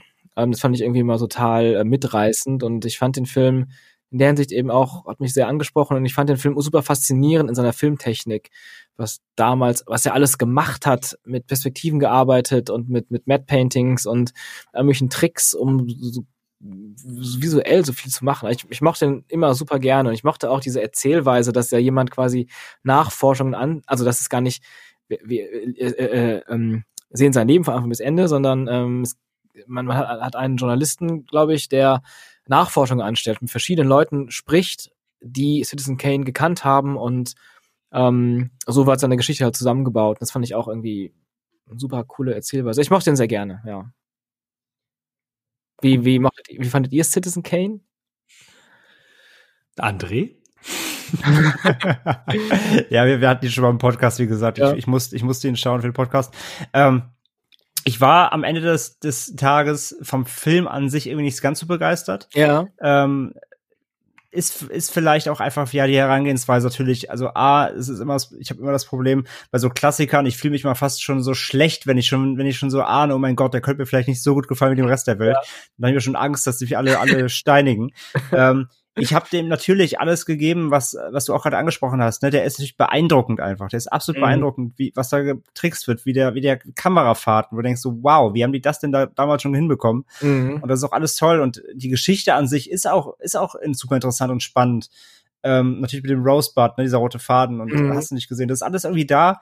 Ähm, ich fand nur echt, der, der über die, der dauert ja auch relativ lang, über die Länge, er hat mich einfach nicht durchgehend irgendwie abgeholt. Mhm. Er, er hat dann so, weil er macht dann sehr viele, nach so Nebenausflüge und erzählt dann hier wieder was. Ich finde, die Erzählweise ist auch sehr komplex natürlich. Ja. Und teilweise, der verliert dich, also du kannst, du nicht, nee, der verliert dich nicht schnell, sondern ähm, du, du kannst sehr leicht aussteigen aus dem Film. Ähm, wenn du mhm. nicht wirklich 100% irgendwie dran bist. Ja. Und das hat er leider damals bei mir hervorgerufen, weil er so viel aufmacht und so viel, so überbordend erzählt, ähm, dass ich irgendwie nicht immer hundertprozentig am Start war. Und ich will dem irgendwann, also ich habe ihn nur einmal gesehen jetzt halt, ich will ihm auf jeden Fall noch mal eine Chance geben. Ich möchte ihn gerne noch mal gucken. Ja. Auf jeden Fall. Aber so beim ersten Mal war ich ein bisschen so, ja, so als Film an sich einfach vom Unterhaltungsfaktor von allem her war es bei mir echt eher so ein Durchschnitt. Okay, ja, ja. Aber ich will auf jeden Fall noch mal gucken. Aber wie gesagt, allein auf der von der von der technischen Seite her ist es Wahnsinn. Mhm. Ja, echt interessant. Ich meine, ich, vielleicht, ich weiß noch nicht, vielleicht hätte ich ihn jetzt zum ersten Mal gesehen, vielleicht hätte ich ihn auch nicht mehr so toll gefunden. Vielleicht war ich, haben wir in einem gewissen Alter noch ein bisschen äh, begeisterungswürdiger. Ich weiß nicht, vielleicht. Mhm. Ähm, oder es war auch so eine Phase, wo ich mich super auf sowas einlassen konnte. Und vielleicht gibt es auch wieder so Phasen, wo man sich dann wieder nicht so gut auf sowas einlassen kann und dann wieder Phasen, wo es dann doch wieder besser geht glaube ich, also Alter hat damit, glaube ich, nicht viel zu tun. Ähm, also mhm. Also ich war in dem Alter auf jeden Fall überhaupt nicht auf solche alten Filme äh, einge eingepolt. Da habe ich echt, da war ich eher echt so auf dem Splatter-Trip eher und so. Ja, war ich aber auch. Von, von Dawn raum runtergeguckt und sowas. Und da hätte ich, glaube ich, nicht auf die, ich wäre nicht von allein auf die Idee gekommen, glaube ich, zu dem, zu dem Zeitpunkt irgendwie Citizen Kane zu gucken. Ähm, mhm. Aber deswegen, das, das glaube ich jetzt äh, nicht, dass es irgendwie damit was zu tun hat. Aber klar, wenn du eh sagst, du warst einfach in einer Phase, wo dich einfach diese ganze Ära so richtig reingezogen hat, mhm. ähm, dann bist du wahrscheinlich in dem Moment sowieso komplett anders eingestellt auf, auf solche Art von Filme natürlich. Ja, wahrscheinlich, ja. Und deswegen war ich dann auch umso begeisterter, als ich dann halt Edward gesehen habe und das war dann auch so eine Überraschung, quasi so ein Überraschungscameo, wo dann halt Citizen Kane auftaucht. Ja. Das war auch so eine, genau, das war alles in so einer, so einer ähnlichen Zeit, äh, wo ich diese Filme gesehen, gesehen habe. Und das hat irgendwie so gut zusammengepasst. Vielleicht war, ich glaube, da war ich wahrscheinlich auch so ein bisschen, ähm, ja, so mit dem Kopf auch so ein bisschen in der Zeit drin, dass mich so ein bisschen beschäftigt habe, einfach so wie damals Hollywood so war. Deswegen war, vielleicht war ich dann dadurch auch noch ein bisschen näher bei, bei Edward. Ich muss aber auch gerade dran denken, dass ich zum Beispiel bei Edward auch total immer, immer so schön fand, einfach in diesen Hollywood-Studios rumzulaufen, in dieser Umgebung und so. Das war einfach irgendwie so ein, ja, das habe ich einfach sehr gemocht. Habe ich mich irgendwie sehr wohl gefühlt. ja, das meine ich, dieser, dieser Blick hinter Hinterhalt, ne? Das, mhm, das, das, genau. ist ja, das ist ja schon gut gemacht auf jeden Fall. Ich genau, kann es auch absolut nachvollziehen. Also ich verstehe, ähm, was dich an diesem Film so unfassbar mitnimmt. Ich, ich fand es jetzt halt nett. So, also, mhm. aber ja ganz überzeugt äh, bin ich dann doch irgendwo nicht. Ja. Okay, ja. Und schauen so, alles klar, das war's dann auch, ne? Tschüss. ja, fair, fair, fair, enough, fair enough, Matze. Mhm. Nee, absolut. Ich glaube, dir wurde zu wenig gesungen am Ende des Tages. Ja, also hätte Ed Wood ein Musical inszeniert, dann wäre es alles anders gelaufen. Plan 9 from High School Musical. Holy shit. Wes Anderson, ne? Wes Anderson. Ja. Ja. Ja. der könnte, der könnte sowas auch sicherlich umsetzen, ja. Also der erste Wes Anderson, den ich hier gesehen habe, ähm, überhaupt war damals Moonrise Kingdom. Ah. Und das war so meine erste Berührung mit Wes Anderson und da war sein Stil ja schon sehr überbordend, ne? Also da war er ja. schon wirklich sehr in seinem Milieu. Und wenn du jetzt auch sagst, das ist jetzt auch der, auch für mich der älteste, den ich jetzt kenne von ihm, die davor kenne ich nicht. Wenn du sagst, davor hat er auch wirklich noch was ganz anderes gemacht, dann muss ich sagen, halt habe ich auf jeden Fall in, ähm, in Rushmore schon auf jeden Fall entdeckt, wo er heutzutage ist. Also wie du gesagt mhm. hast, und das war der erste Film, wo er so seine die Identität sich gebildet hat, irgendwie die er später jetzt darstellen wollte. Und ähm, mhm. das das fand ich halt auch absolut. Also erkennt man darin schon, wenn man eben dann neuere Filme von ihm von ihm kennt.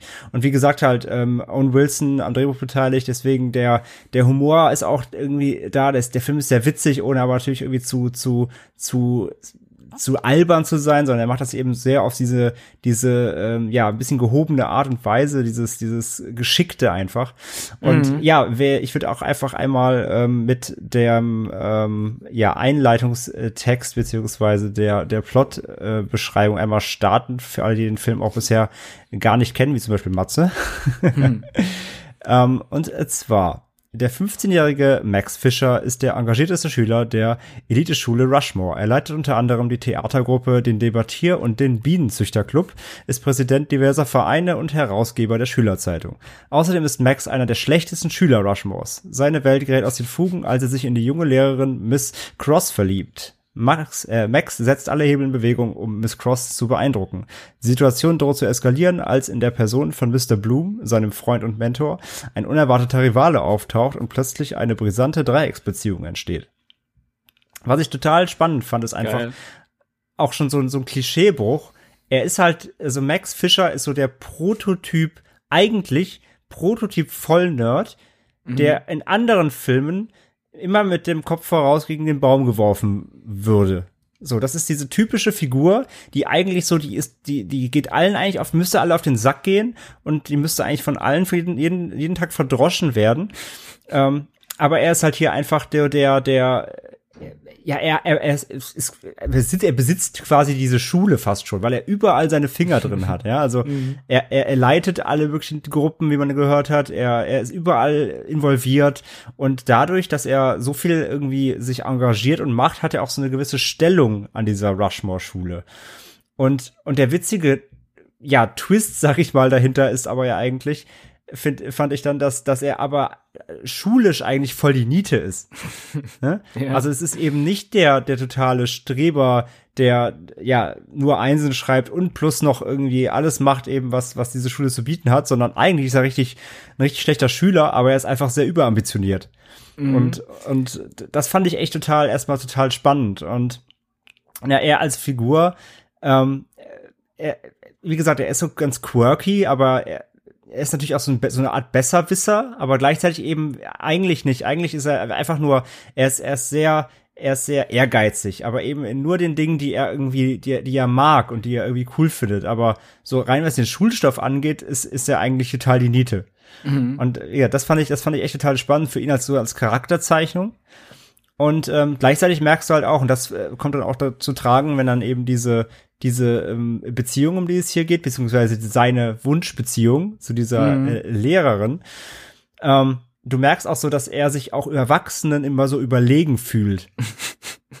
also er, er, er ist, für ihn ist er so der absolute, absolute König. Ähm, und alle und alle haben auf ihn zu hören und müssen sich ihm irgendwie überborden. Das ist ja auch, es ist, das ist ja auch so gewohnt aus diesen ganzen Vereinen eben und die er da, ähm, die er da leitet und gerade auch in der Theatergruppe die planen ja dann die ganze Zeit auch ein Theaterstück und du, du merkst dann, mhm. wie er auch, der geht ein bisschen, ein bisschen mit, mit seinen Leuten um, irgendwie wie, wie bei, wie bei Disaster Artist, ne? Der, der kommandiert da alles rum und, und scheucht die Leute vor sich her. Ja. Und jeder, jeder hat irgendwie dann da in diesem Moment Respekt vor ihm, in, in diesem kleinen Kosmos dieser Gruppen. Ähm, und das überträgt er aber so ins, ins, ins Leben rein. So irgendwie, er fühlt sich dann jedem, jedem über, über, überlegen halt, wie gesagt. Und das, das fand ich dann total spannend. und und ähm, ja, er ist ja 15, also es soll recht jung sein. Ich finde auch äh, Jason Schwartzman sehr ein bisschen zu alt für die Rolle aus, aber das macht es auch schon wieder so skurril. Ja, das hatte, ich, das, das hatte ich auch damals schon in der Jugend gedacht, als ich ihn gesehen habe. So ganz kleine Sache, die ich so ein bisschen schade fand. Aber ja. Aber ja, ich, ich war mir da nicht sicher. Find, findest du, das ist, also denkst du, das ist ungewollt? Ich fand es fast schon, ich habe mir dabei gedacht, eigentlich, das hat doch, das hat doch Wes Anderson absichtlich gemacht. Das ist die Frage. Ich meine, der Typ ist einfach perfekt gecastet, deswegen der war, der war halt so alt. Ich weiß nicht, der war aber auch nicht so ultra. Ich glaube, der war 18 oder so, der Schauspieler vielleicht. Und ja, also alt war er nicht, aber er sieht halt für 15, mhm. sieht er halt wirklich wieder, genau, sieht er so, sieht er so fünf Jahre zu alt aus. Ja, stimmt, auf jeden Fall, ja.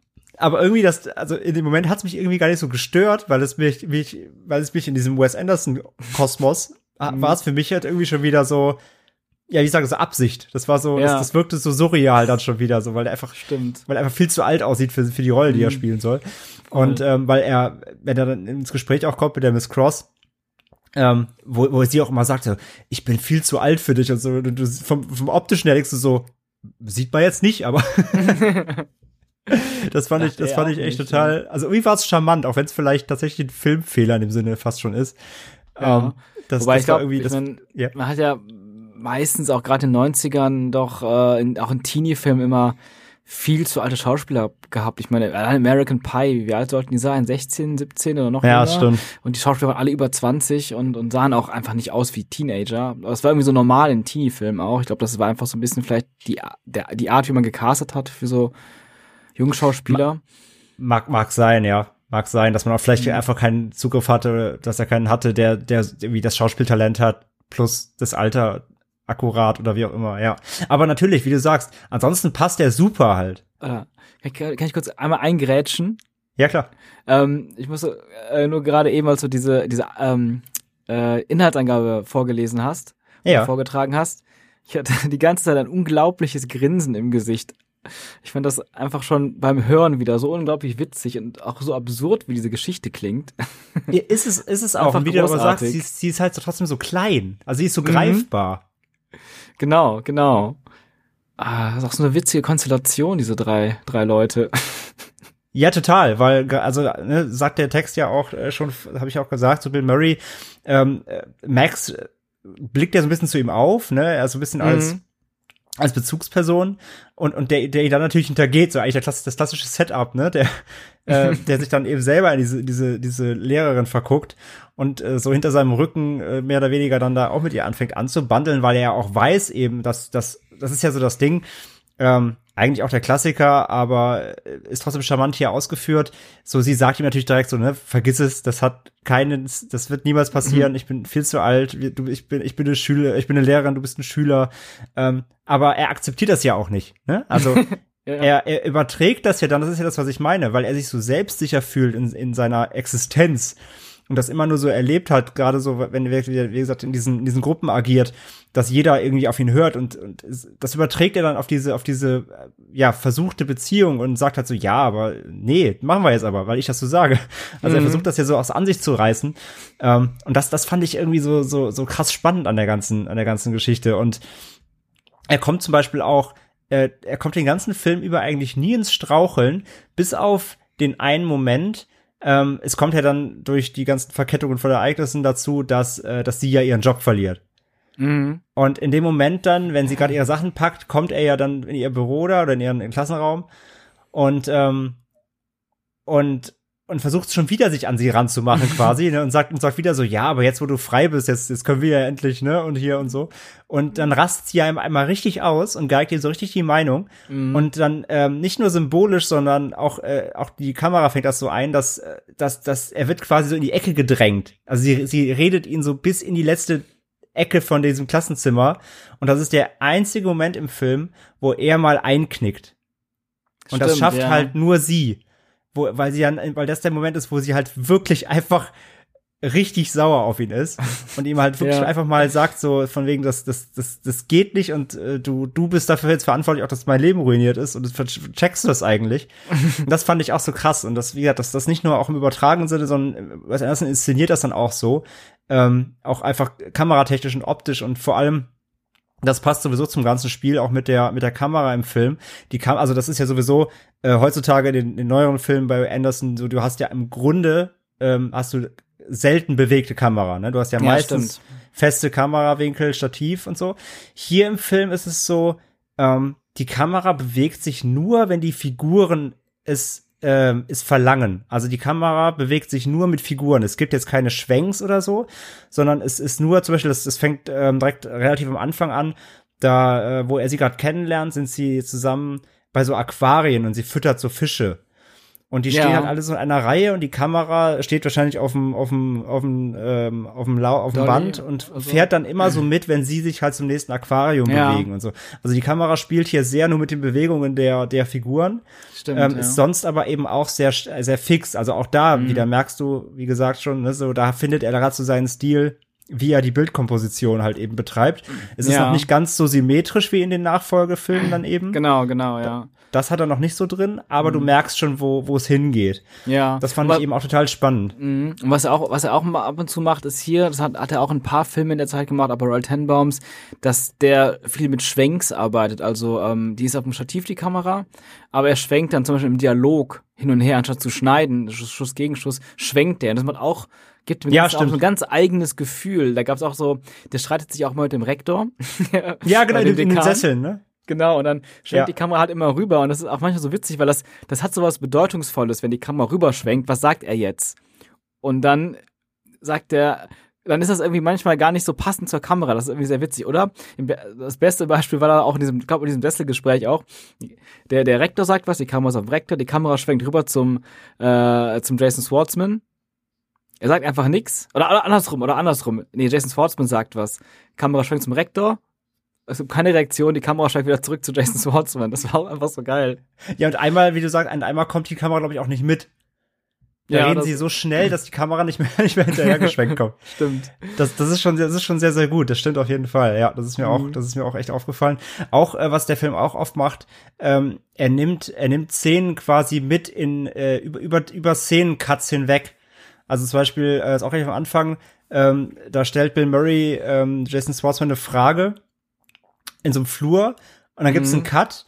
Die sitzen irgendwo in einem Raum und dann beantwortet er die Frage quasi. Ne? Also Ja. dieser, diese über, übergreifende, übergreifende, ähm, diese Szenen werden immer so öfter mitgenommen in andere Szenen, was natürlich quasi Mhm. narrativ keinen Sinn macht, aber es ist einfach ein Stilmittel. Ja, es Das macht er ganz hier. oft. Und Mhm. was und was öfter auch äh, vorkommt, ist, ähm, es gibt öfter Dialoge, die von Hintergrundgeräuschen übertönt werden. Mhm. Weißt du, was ich meine? Das Zum das Beispiel, so zum Beispiel, wo sie auf dem Dach sind und dann trifft Max doch die, ähm, wer ist das denn, die Mutter? Nee, nee, nee, genau. Ach ja, der, doch, stimmt, genau. Der, der Max erzählt der Frau von der Affäre. Ja, stimmt, Und- genau. Und in dem Moment, wo Max das quasi erzählt, das Geheimnis, fährt Mhm. ein Krankenwagen vorbei. Also siehst du nicht, du hörst ihn nur und dann gehen halt die Sirenen los Mhm. oder eine Feuerwehr und du hörst halt nicht, was Max sagt, sondern du siehst nur das erschrockene Gesicht von der Frau. Und das Ja. fand ich auch mega gut, weil du weißt ja, was er sagt, also du musst es gar nicht hören, Mhm. ähm, weil du weißt ja, was er ihr sagen will und weil es quasi ja so ein, so ein Geheimnis ist, wird's dann quasi übertönt vom, vom Ja. Stadtlärm und du Stimmt. siehst einfach nur diese erschrockene Frau, äh, Frauengesicht. Das fand ich auch super Mhm. gut. Das macht auch, Stimmt. am Ende macht der Film das auch noch mal in einer anderen Szene. Stimmt, stimmt, du das sagst. Und, und, und in, der Stelle, in der Szene war es doch auch, wo er ihr noch so, so ein Sandwich anbietet, oder? Ja, Was genau. ist da- das ist auch so da, absurd, Da kommt, so, da kommt sie aufs einmal Dach und und er so, ja, wollen wir jetzt erstmal was essen? Dann schwenkt die Kamera so rüber, also die beiden gehen so, Kamera schwenkt mit und dann, dann, dann fragt er so, willst du ein Sandwich? Und dann siehst du, da liegt da so ein aufgebautes, so ein, so ein, so ein Picknick, so mit zwei Brotdosen und, Ja. und sie guckt auch so, so, absurd. was? Und er so, ja, ich habe Thunfisch und Hühnchen. Ja, dann äh, das mit Thunfisch so. Das ist so, So weird. Das ist so weird. Ja, das ist, das ist wirklich, das sind so viele Spielereien drin. Das fand ich, das fand ich total gut. Ähm, was ich auch mega fand, ist, ähm, auch hier Spoiler, aber ist bei dem Film auch echt nicht so relevant, Mhm. tatsächlich. Ähm, er fliegt ja dann von der, von der Schule, er fliegt ja von Rushmore runter, Mhm. was für Max ja das absolute Schlimmste ist, was in seinem Leben je passieren konnte, weil er die Schule ja so liebt, beziehungsweise er, seine Identität ist ja diese Schule und diese Ja. ganzen, ganzen Gruppen so. Und ich habe ich hab beim Gucken, ich habe mir selber so gesagt, so, okay, jetzt kommt der Trope, der kommt halt jetzt auf eine andere Schule, auf eine staatliche, weil Rushmore ist ja so eine Mhm. Privatschule eben. Jetzt kommt er auf eine staatliche und da ist bestimmt dann alles anders und da wird dann nur verdroschen und er ist der Vollidiot und nichts klappt mehr. Nee, macht der Film einfach nicht. Der scheißt komplett aufs Klischee. Er macht da Mhm. genau das Gleiche wieder. Er leitet wieder Ja. direkt die Theater, so erst einen Tag da, leitet wieder die Theatergruppe. Mhm. Ähm, das ist so geil. Er, ja. er ist super eloquent, äh, obwohl alle anderen Schüler aber jetzt natürlich überhaupt nicht wie er sind und, und du Mhm. denken müsstest, ja, die, die, die verarschen ihn jetzt, weil er so ein reiches Bübchen ist. So, nee, gibt's Mhm. alles gar nicht. Er macht Stimmt, genauso ja. weiter. Das fand ich echt mega, dass er so auf dieses Klischee dann scheißt. ja, voll. Der hat auch Weil es hätte so- jeder andere Film hätte das Mhm. genauso gespielt, so dass er jetzt da natürlich dann voll der Außenseiter wird und so. Mhm. Nee, macht er einfach nicht. Und auch so schöne Details dann trotzdem drin, wie dann ruft er von dem Schultelefon dieser öffentlichen Schule, ruft er dann in Rushmore an. Und ma was macht er dafür? Zieht sich erstmal Handschuhe an, weil er das Telefon nicht berühren will, weil er alles so eklig und öffentlich ist und so. Mhm. Super.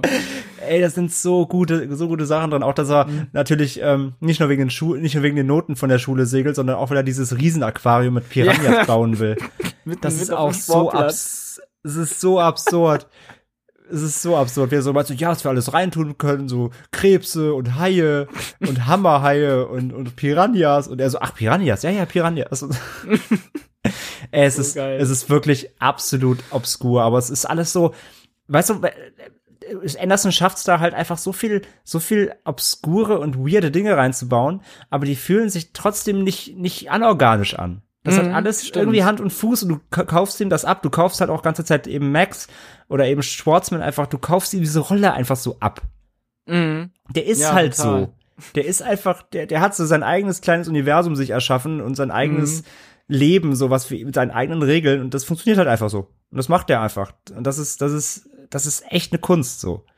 Ja, und, ähm, total. Das, das fand ich echt, das fand ich echt ganz, ganz, äh, ganz, ganz großartig. Cool. Und ähm, äh, auch, auch dann geil, wenn dann halt eben rauskommt, dass, dass Bill Murray ja dann auch äh, den, den, den Love Interest hat, wo die sich anfangen, diese Streiche zu spielen.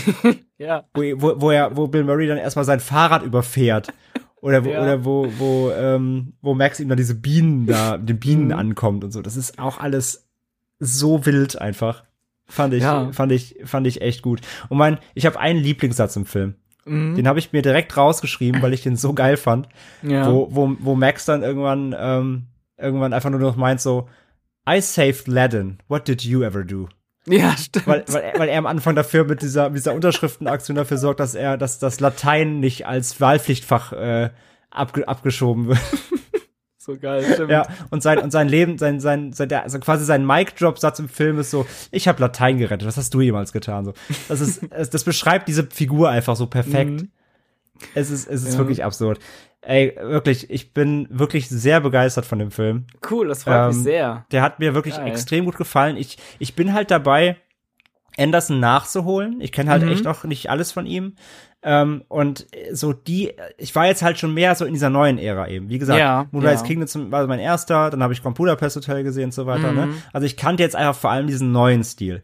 Ähm, Ja. Und das macht echt Spaß. Jetzt habe ich hier gemerkt, sich auch ranzutasten bei ihm, weil du immer schon, also du merkst ja halt, wie gesagt, hier, also A sagst du sehr selber, ähm, das ist so der Film, wo auch dieser, dieser, dieser Bruch kam hin zu diesem neuen Stil.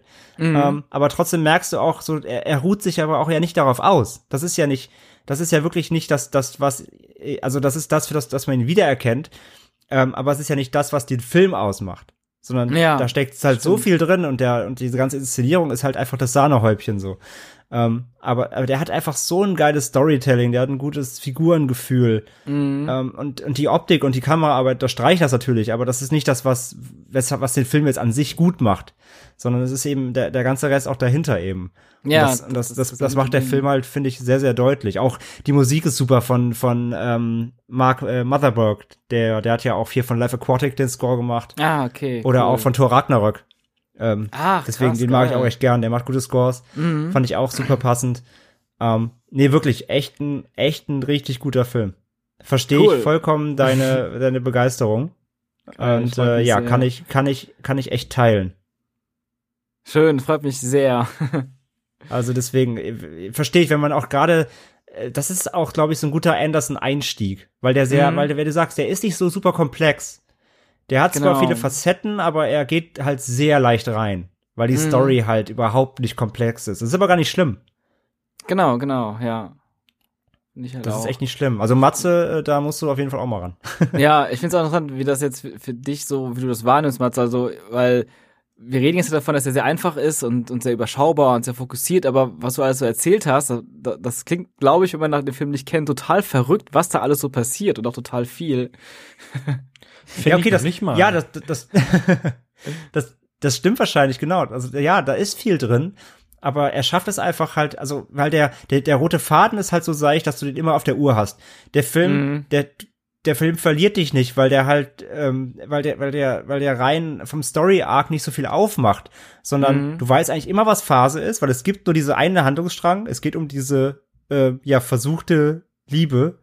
Und ähm, alles, was er drumherum baut, unterst- unterfüttert eigentlich nur Figuren Ja. oder, oder eben einfach die, das Setting an sich. Und dann kannst du dich einfach nur darauf einlassen. Du kannst dich halt berieseln lassen. Und Wes Anderson ist zudem halt eben einfach fähig, ähm, trotz dieser ganzen, ja, Seltsamheit, einen trotzdem einen, einen fast, ja, doch schon, einen bodenständigen Film zu machen. Also es ist, ja- es ist ja nicht, es ist ja kein, kein, ähm, ist ja kein Napoleon Dynamite.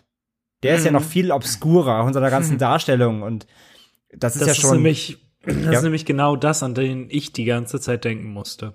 ja, ja. Interessant, Durchaus, ja. man kann die Parallele schon ziehen. Ja, Und ja. auch, auch weil Max halt, wie gesagt, auch so ein, eigentlich so ein Loser-Typ sein müsste. Also er müsste eigentlich wie Napoleon Dynamite sein, aber er ist es nicht.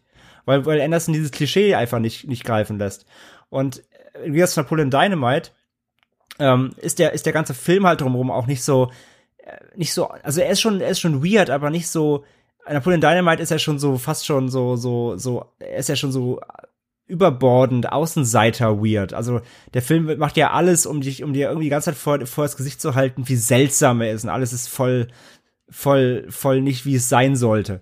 Und Rushmore ist auch weird, aber auf so eine, trotzdem auf so eine normale Weise, sag ich mal, auf so eine, Auf eine Anderson-Art. auf eine, ja, auf so eine, ja, auf so eine Alltagsart. Und Napoleon Dynamite ist ja wirklich schon sehr entrückt. Da bist du so, okay, auf welchem Planeten gibt es diesen Wohnort denn?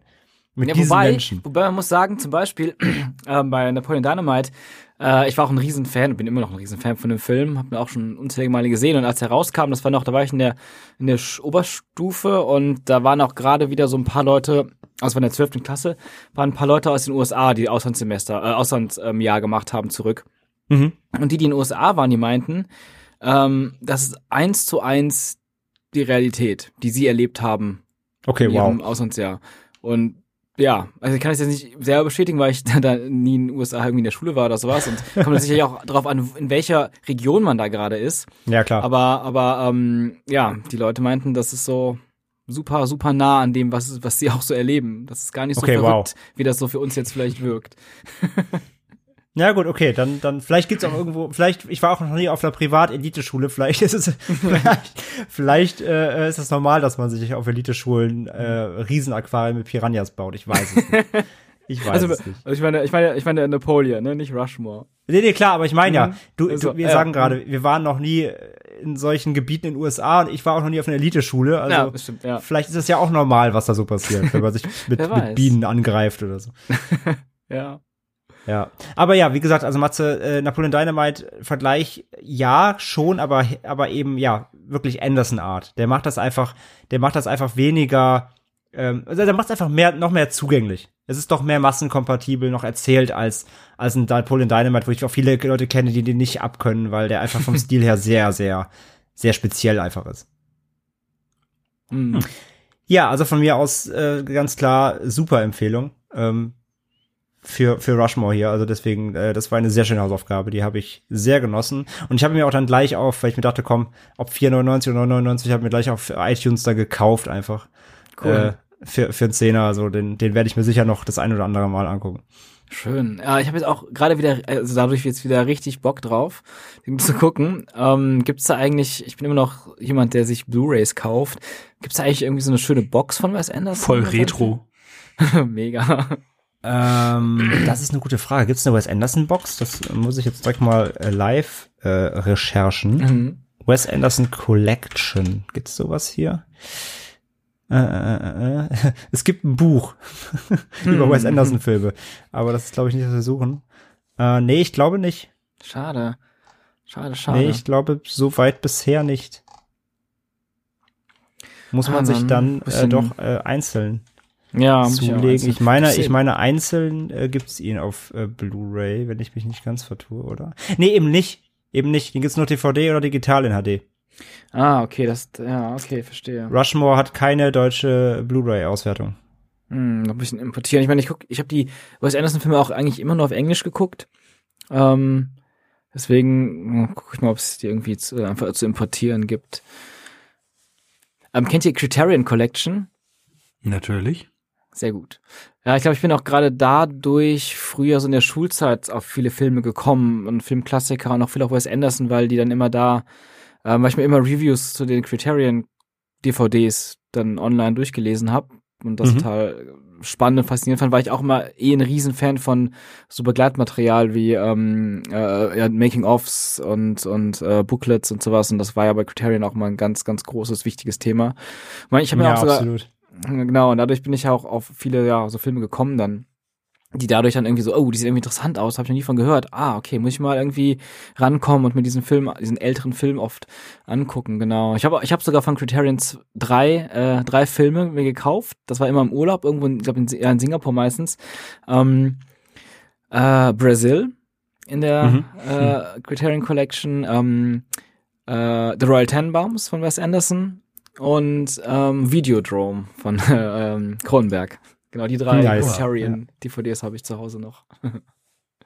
Ja, es gibt auch, also gerade mal geguckt, auch in den USA gibt's leider keine Filmbox. Ach, krass. Es gibt tatsächlich nur so eine Collection, The Art of Wes Anderson. Hat so äh, Kunstbücher mit seiner, okay. mit seinen Inszenierungen bebildert und so Ah, weiter. ah interessant. Auch, auch interessant, ja.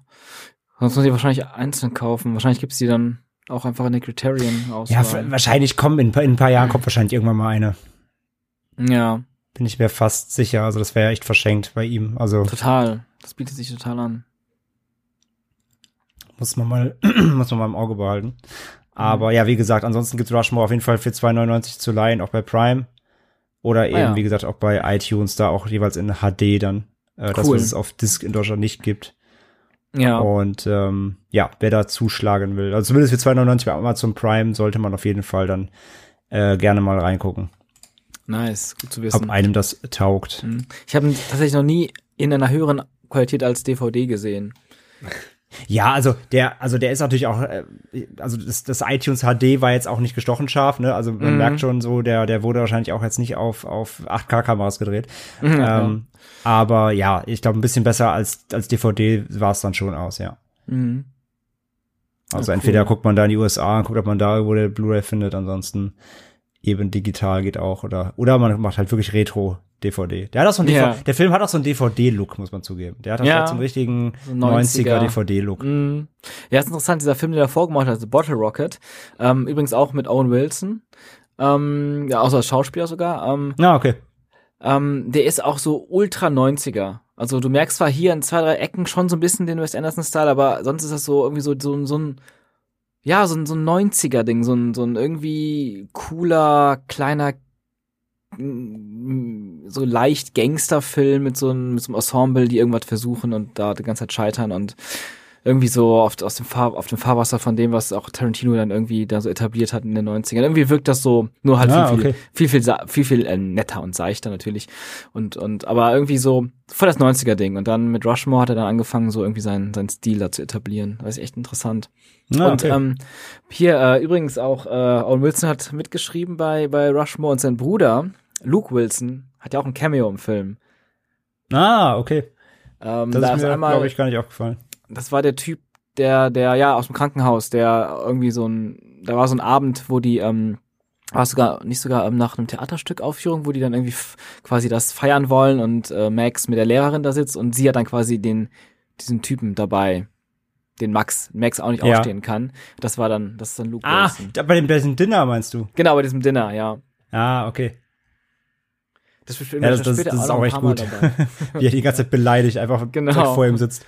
Ja, dieser OR Scrubs. Oh, are they? ja. genau.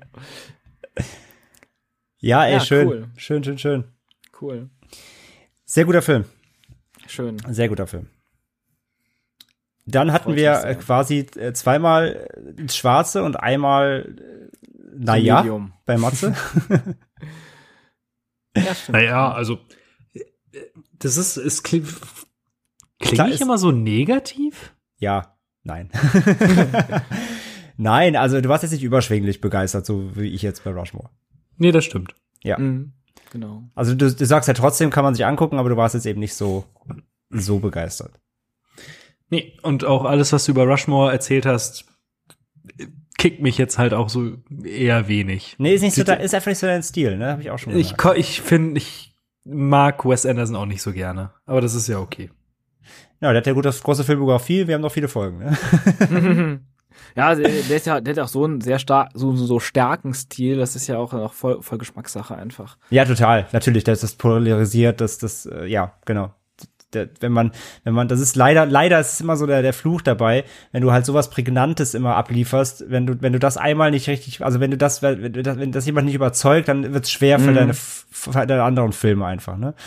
Das muss Genau. man dann leider dazu sagen. Also von daher, kann ich ja verstehen. Ist ja nicht so, ist ja nicht so dramatisch. Ja. Dann sind wir für heute aber damit auch am Ende. Drei Filme, ähm, drei, wie ich finde, äh, alles sehr, ja, sehr unterschiedliche Filme, sehr interessante Filme. Ähm, auf jeden Fall alles Filme, die ihr Hörer euch da draußen gerne mal, wenn nicht bekannt, auf die Fahne schreiben dürft. Mhm. Und ähm, Mhm. ja, ich bedanke mich ganz, ganz, ganz herzlich bei, bei dir, Sean, fürs Dabeisein. Ja, wir, sehr gerne. Wir bedanken uns. Das war sehr, sehr, mich. sehr, sehr cool, dass du Zeit hattest. Ja, freut mich sehr. Ich bedanke mich sehr, sehr, sehr bei euch, dass ihr mich gefragt habt. Hat echt Spaß gemacht. Und ja, es macht auch einfach, einfach unglaublich Spaß, über Filme zu reden. Immer. Immer, genau. Deswegen, deswegen Mhm. machen wir den, den Quatsch ja hier auch.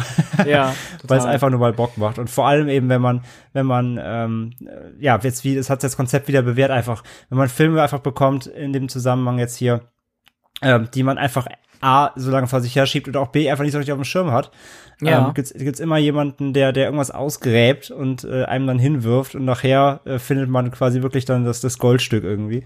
Mhm. Und äh, das war zumindest bei mir heute so und das finde ich halt Cool. immer einfach, einfach schön. Und ja, wir hoffen auch, dass, äh, dass wir dich natürlich da abgeholt haben, aber das Ja. haben wir ja mit Coco dann auch Total, äh, total. Das war auch- reichlich gehört, Mhm, dass du, super dass du hier keine, keine, keine Strafarbeit machen musstest. nee, das war super. Genau, ich finde das Konzept von euch auch mega cool. Also es ist echt, echt super. Also, Ja, ist ja wirklich gebo geboren aus reiner, reiner, ähm, so der, der, der, der Ansatz war, okay, der Pile of Shame muss weg, wie machen wir das? Und können Ja, dabei, noch, ja, voll äh, dann noch gut. dabei, dabei noch einen Podcast aufnehmen. Ja. Und das hat auch, glaube ich, ganz gut funktioniert. Und ja, apropos, ähm, bevor wir dann jetzt auch dann wirklich zum, zum Ende kommen, ähm, Matze, wir müssen uns auch schnell die Filme hin und her schieben. Gerne. Natürlich fürs nächste Mal. Und ähm, ich fange jetzt einfach mal an. Gerne. Ich schicke das mal hier fix in unseren äh, Discord-Chat. Klassiker für dich heute. Ich dachte, ich habe es mir schon gedacht, als du es gepostet hattest. Ey, ich, ich kam, ich kam wirklich drauf, tatsächlich durch meinen Kauf. Ich habe mir, äh, ich habe gerade das Fenster zum Hof ist es von Hitchcock. Ich habe gerade das Steelbook geholt und ich finde den Film, ich habe den letztes Jahr noch mal im Kino gesehen. Das ist so ein unfassbar spannender, guter Thriller. Das ist wirklich, also wie der gealtert ist, besser geht's eigentlich nicht. Finde ich, meiner Meinung nach zumindest. Deswegen, und als ich ihn auf deiner Watchlist vorhin noch mal gesehen habe, sag ich, ja komm, da müssen wir drüber reden. Ja, dann wird's mein dritter Hitchcock, ne? Ja, Birds hast du schon, was hat man noch? Psycho, aber der nicht im Podcast. Ah, nicht im Podcast, ja ne, genau. Ja, aber, aber genau, Birds hatten wir ja schon. Genau. Kennst du, äh, kennst du Rear Window, Sean? Ja, ja, finde ich auch ganz großartig. Also Hitchcock mochte ich, mag ich auch sehr gerne. Ähm, also zumindest alles, was ich von ihm gesehen habe, mochte ich immer sehr gerne, ja. Die Sachen sind einfach so gut gealtert, wirklich. Die funktionieren halt Wirklich, immer noch. ja, ja, total. Weil die so eine Formelhaftigkeit haben, die kannst du in bis in alle Ewigkeit erzählen. Ja, es ist echt großartig. Da, da, da, da fällt, da, ähm, auch anfangs im Vorgespräch erwähnt, Rosemary's Baby, finde ich, passt auch ganz gut irgendwie da rein, weil ich finde, der ist auch sehr gut, also so, so irgendwie erzähl, von der Erzählweise her sehr zeitlos, sehr Ja, modern stimmt. irgendwie für seine Zeit. Ja, das stimmt cool. absolut, ja. Ja, cool. Ähm, So, ich habe mal, ich habe auf deine äh, Liste geguckt und da ist mir eine Sache aufgefallen. Ich habe dir eine Sache länger nicht mehr gegeben. Oh. es, ist, es ist ein Rennfilm oder ein Tanzfilm. Weder noch. Ähm, und es ist halt so ultra, ultra absurd, dass du mir einen Hitchcock gibst. Denn du darfst dir diesen Film hier angucken. Er ist bei Prime, das möchte ich nur mal schon mal sagen. Was ist das denn? Ähm, ich glaube, das wird so für dich in eine Kategorie mit High School Musical fallen. Oh Gott. Dann gib mir doch lieber wieder Kart- Kartoffelsalat 8 oder so. Oh. Ich, ich habe geguckt, ich habe dir länger keine Scheiße mehr gegeben und es wurde mal wieder Zeit. Du, ja, das ist immer so. Immer denke ich mir, ah, heute gibt's eine Matze mal Scheiße und dann bin ich immer wieder zu gnädig, aber du haust einfach raus. Ah, was ist das? Das, Alter, das Cover sieht schon aus wie Twilight 9 oder so. Twilight in, in billig irgendwie noch. Ist gar nicht so weit weg. Also der Film heißt Fallen Engelsnacht. Oh Gott. Ey, das klingt wie so ein beschissener Roman für so 16-jährige Emos, Alter. Also, Ja, ähm, Du hast den Nagel gerade schon auf den Kopf getroffen, glaube ich. Ich glaube, Ja. es ist sogar eine Romanverfilmung. Ja. Haben sie einfach das Buchcover einfach genommen und einen hässlichen Typ drauf geshoppt, der mit so viel Lensflare auf dem Hemd. Oh Gott, Matze, du tust mir weh. Ja, es ist, ich, das verspreche ich jetzt allerdings auch. Das ist jetzt ähm, vorerst erstmal der letzte Scheißfilm, aber ich wollte dir den unbedingt mal antun, weil ich habe den unfassbar verkatert gesehen und der Ich wollte gerade fragen, kann, da, kannst du kurz mal erzählen, warum du den geguckt hast? Ähm, ich, als der ins Kino kam, hatte, glaube ich, so, hatte der nur so zwei Kritiken oder so bekommen. Der ist halt so komplett unten runtergefallen. Und die waren alle so, das ist ganz, ganz, ganz große Scheiße. Und dann, Und du so Gerade- muss ich sehen. ich habe ein Herz für Kackfilme. Und dann war ich irgendwann an einem Tag unfassbar verkatert und war bei Prime auf der Startseite und meinte, vielleicht ist es ja ein witziger Katerfilm. Und äh, ob er das ist, das äh, werdet ihr dann in Das, zwei das Wochen hören wir nächste Woche, äh, in zwei Wochen. Ja, fuck. Vielleicht, äh, ja, ja, ich trinke ja nicht mehr, sonst würde ich mich davor auch besaufen, aber na gut. Ich finde es halt, ich Ah. find's halt nur so unfassbar passend, dass beim letzten Mal High School Musical und Birds zusammen. Ach stimmt, das waren auch zusammen, ne? Ja. ja, okay. und jetzt halt das Fenster zu Hof und Fallen, Engelsnacht. Ja, da, da weißt du direkt, dass, dass es im Podcast Höhen und Tiefen geben wird nächstes Mal. Also. Ja, also schauen, wenn du mich mal wieder, wenn du mal mich, mich richtig ausrasten hören willst, dann hör unsere nächste Folge auf. ja, ich, ich bin gespannt, da höre ich auf jeden Fall rein. oder rückwirkend gerne die High School Musical oder die Kartoffelsalat-Folge, die war auch sehr gut. Ich musste, krass, ich musste Kartoffelsalat Kartoffelsalat, gucken für diesen Podcast. Das, das, das, Ja, das- war auch sehr interessant. geil. Interessant. Interessant. Ich nenne es interessant. Okay. Alles klar. Dann haben wir es. Wie gesagt, Sean nochmal vielen, vielen Dank. Ähm, Ja, danke jeden- euch. Wo, wo, wo findet man dich? Wo kann man dir folgen am besten, wenn so, man mehr über dich ähm, erfahren möchte? Äh, boah, Instagram würde ich sagen, Instagram, Twitter, Facebook bin ich zwar auch, aber das nutze ich irgendwie Ja gut, kaum Facebook nutzt kein Mensch mehr. Noch. Genau, also Instagram oder oder Twitter, genau. Und ähm, ja, unser unser unser Podcast heißt aus dem Off. Ähm, gibt's bei Spotify und Apple Podcast. Ja, genau, auf jeden Fall auch mal reinhören. Verlinken auf jeden Fall alles in den Show Notes, deine, deine Profile und auch deinen Podcast natürlich. Ja, danke, danke. Also äh, äh, hört und klickt euch dann gerne rein bei Sean. Und äh, ja, natürlich danke auch dir, Matze, wie üblich. Und ähm, dann hören wir uns in zwei Wochen wieder. Jo. Bis dahin, macht's gut. Macht's gut. Tschüss. Tschüss. Ciao. There's a saying in the West that a cowboy is a man with guts and a horse. This is the story. Well, it's a hot corn, cool corn, bring along a dimmy John, a hot corn, cool corn, bring along a dimmy John, a hot corn, cool corn, bring along a dimmy John, a farewell, Uncle Bill, see you in the morning, yes, sir.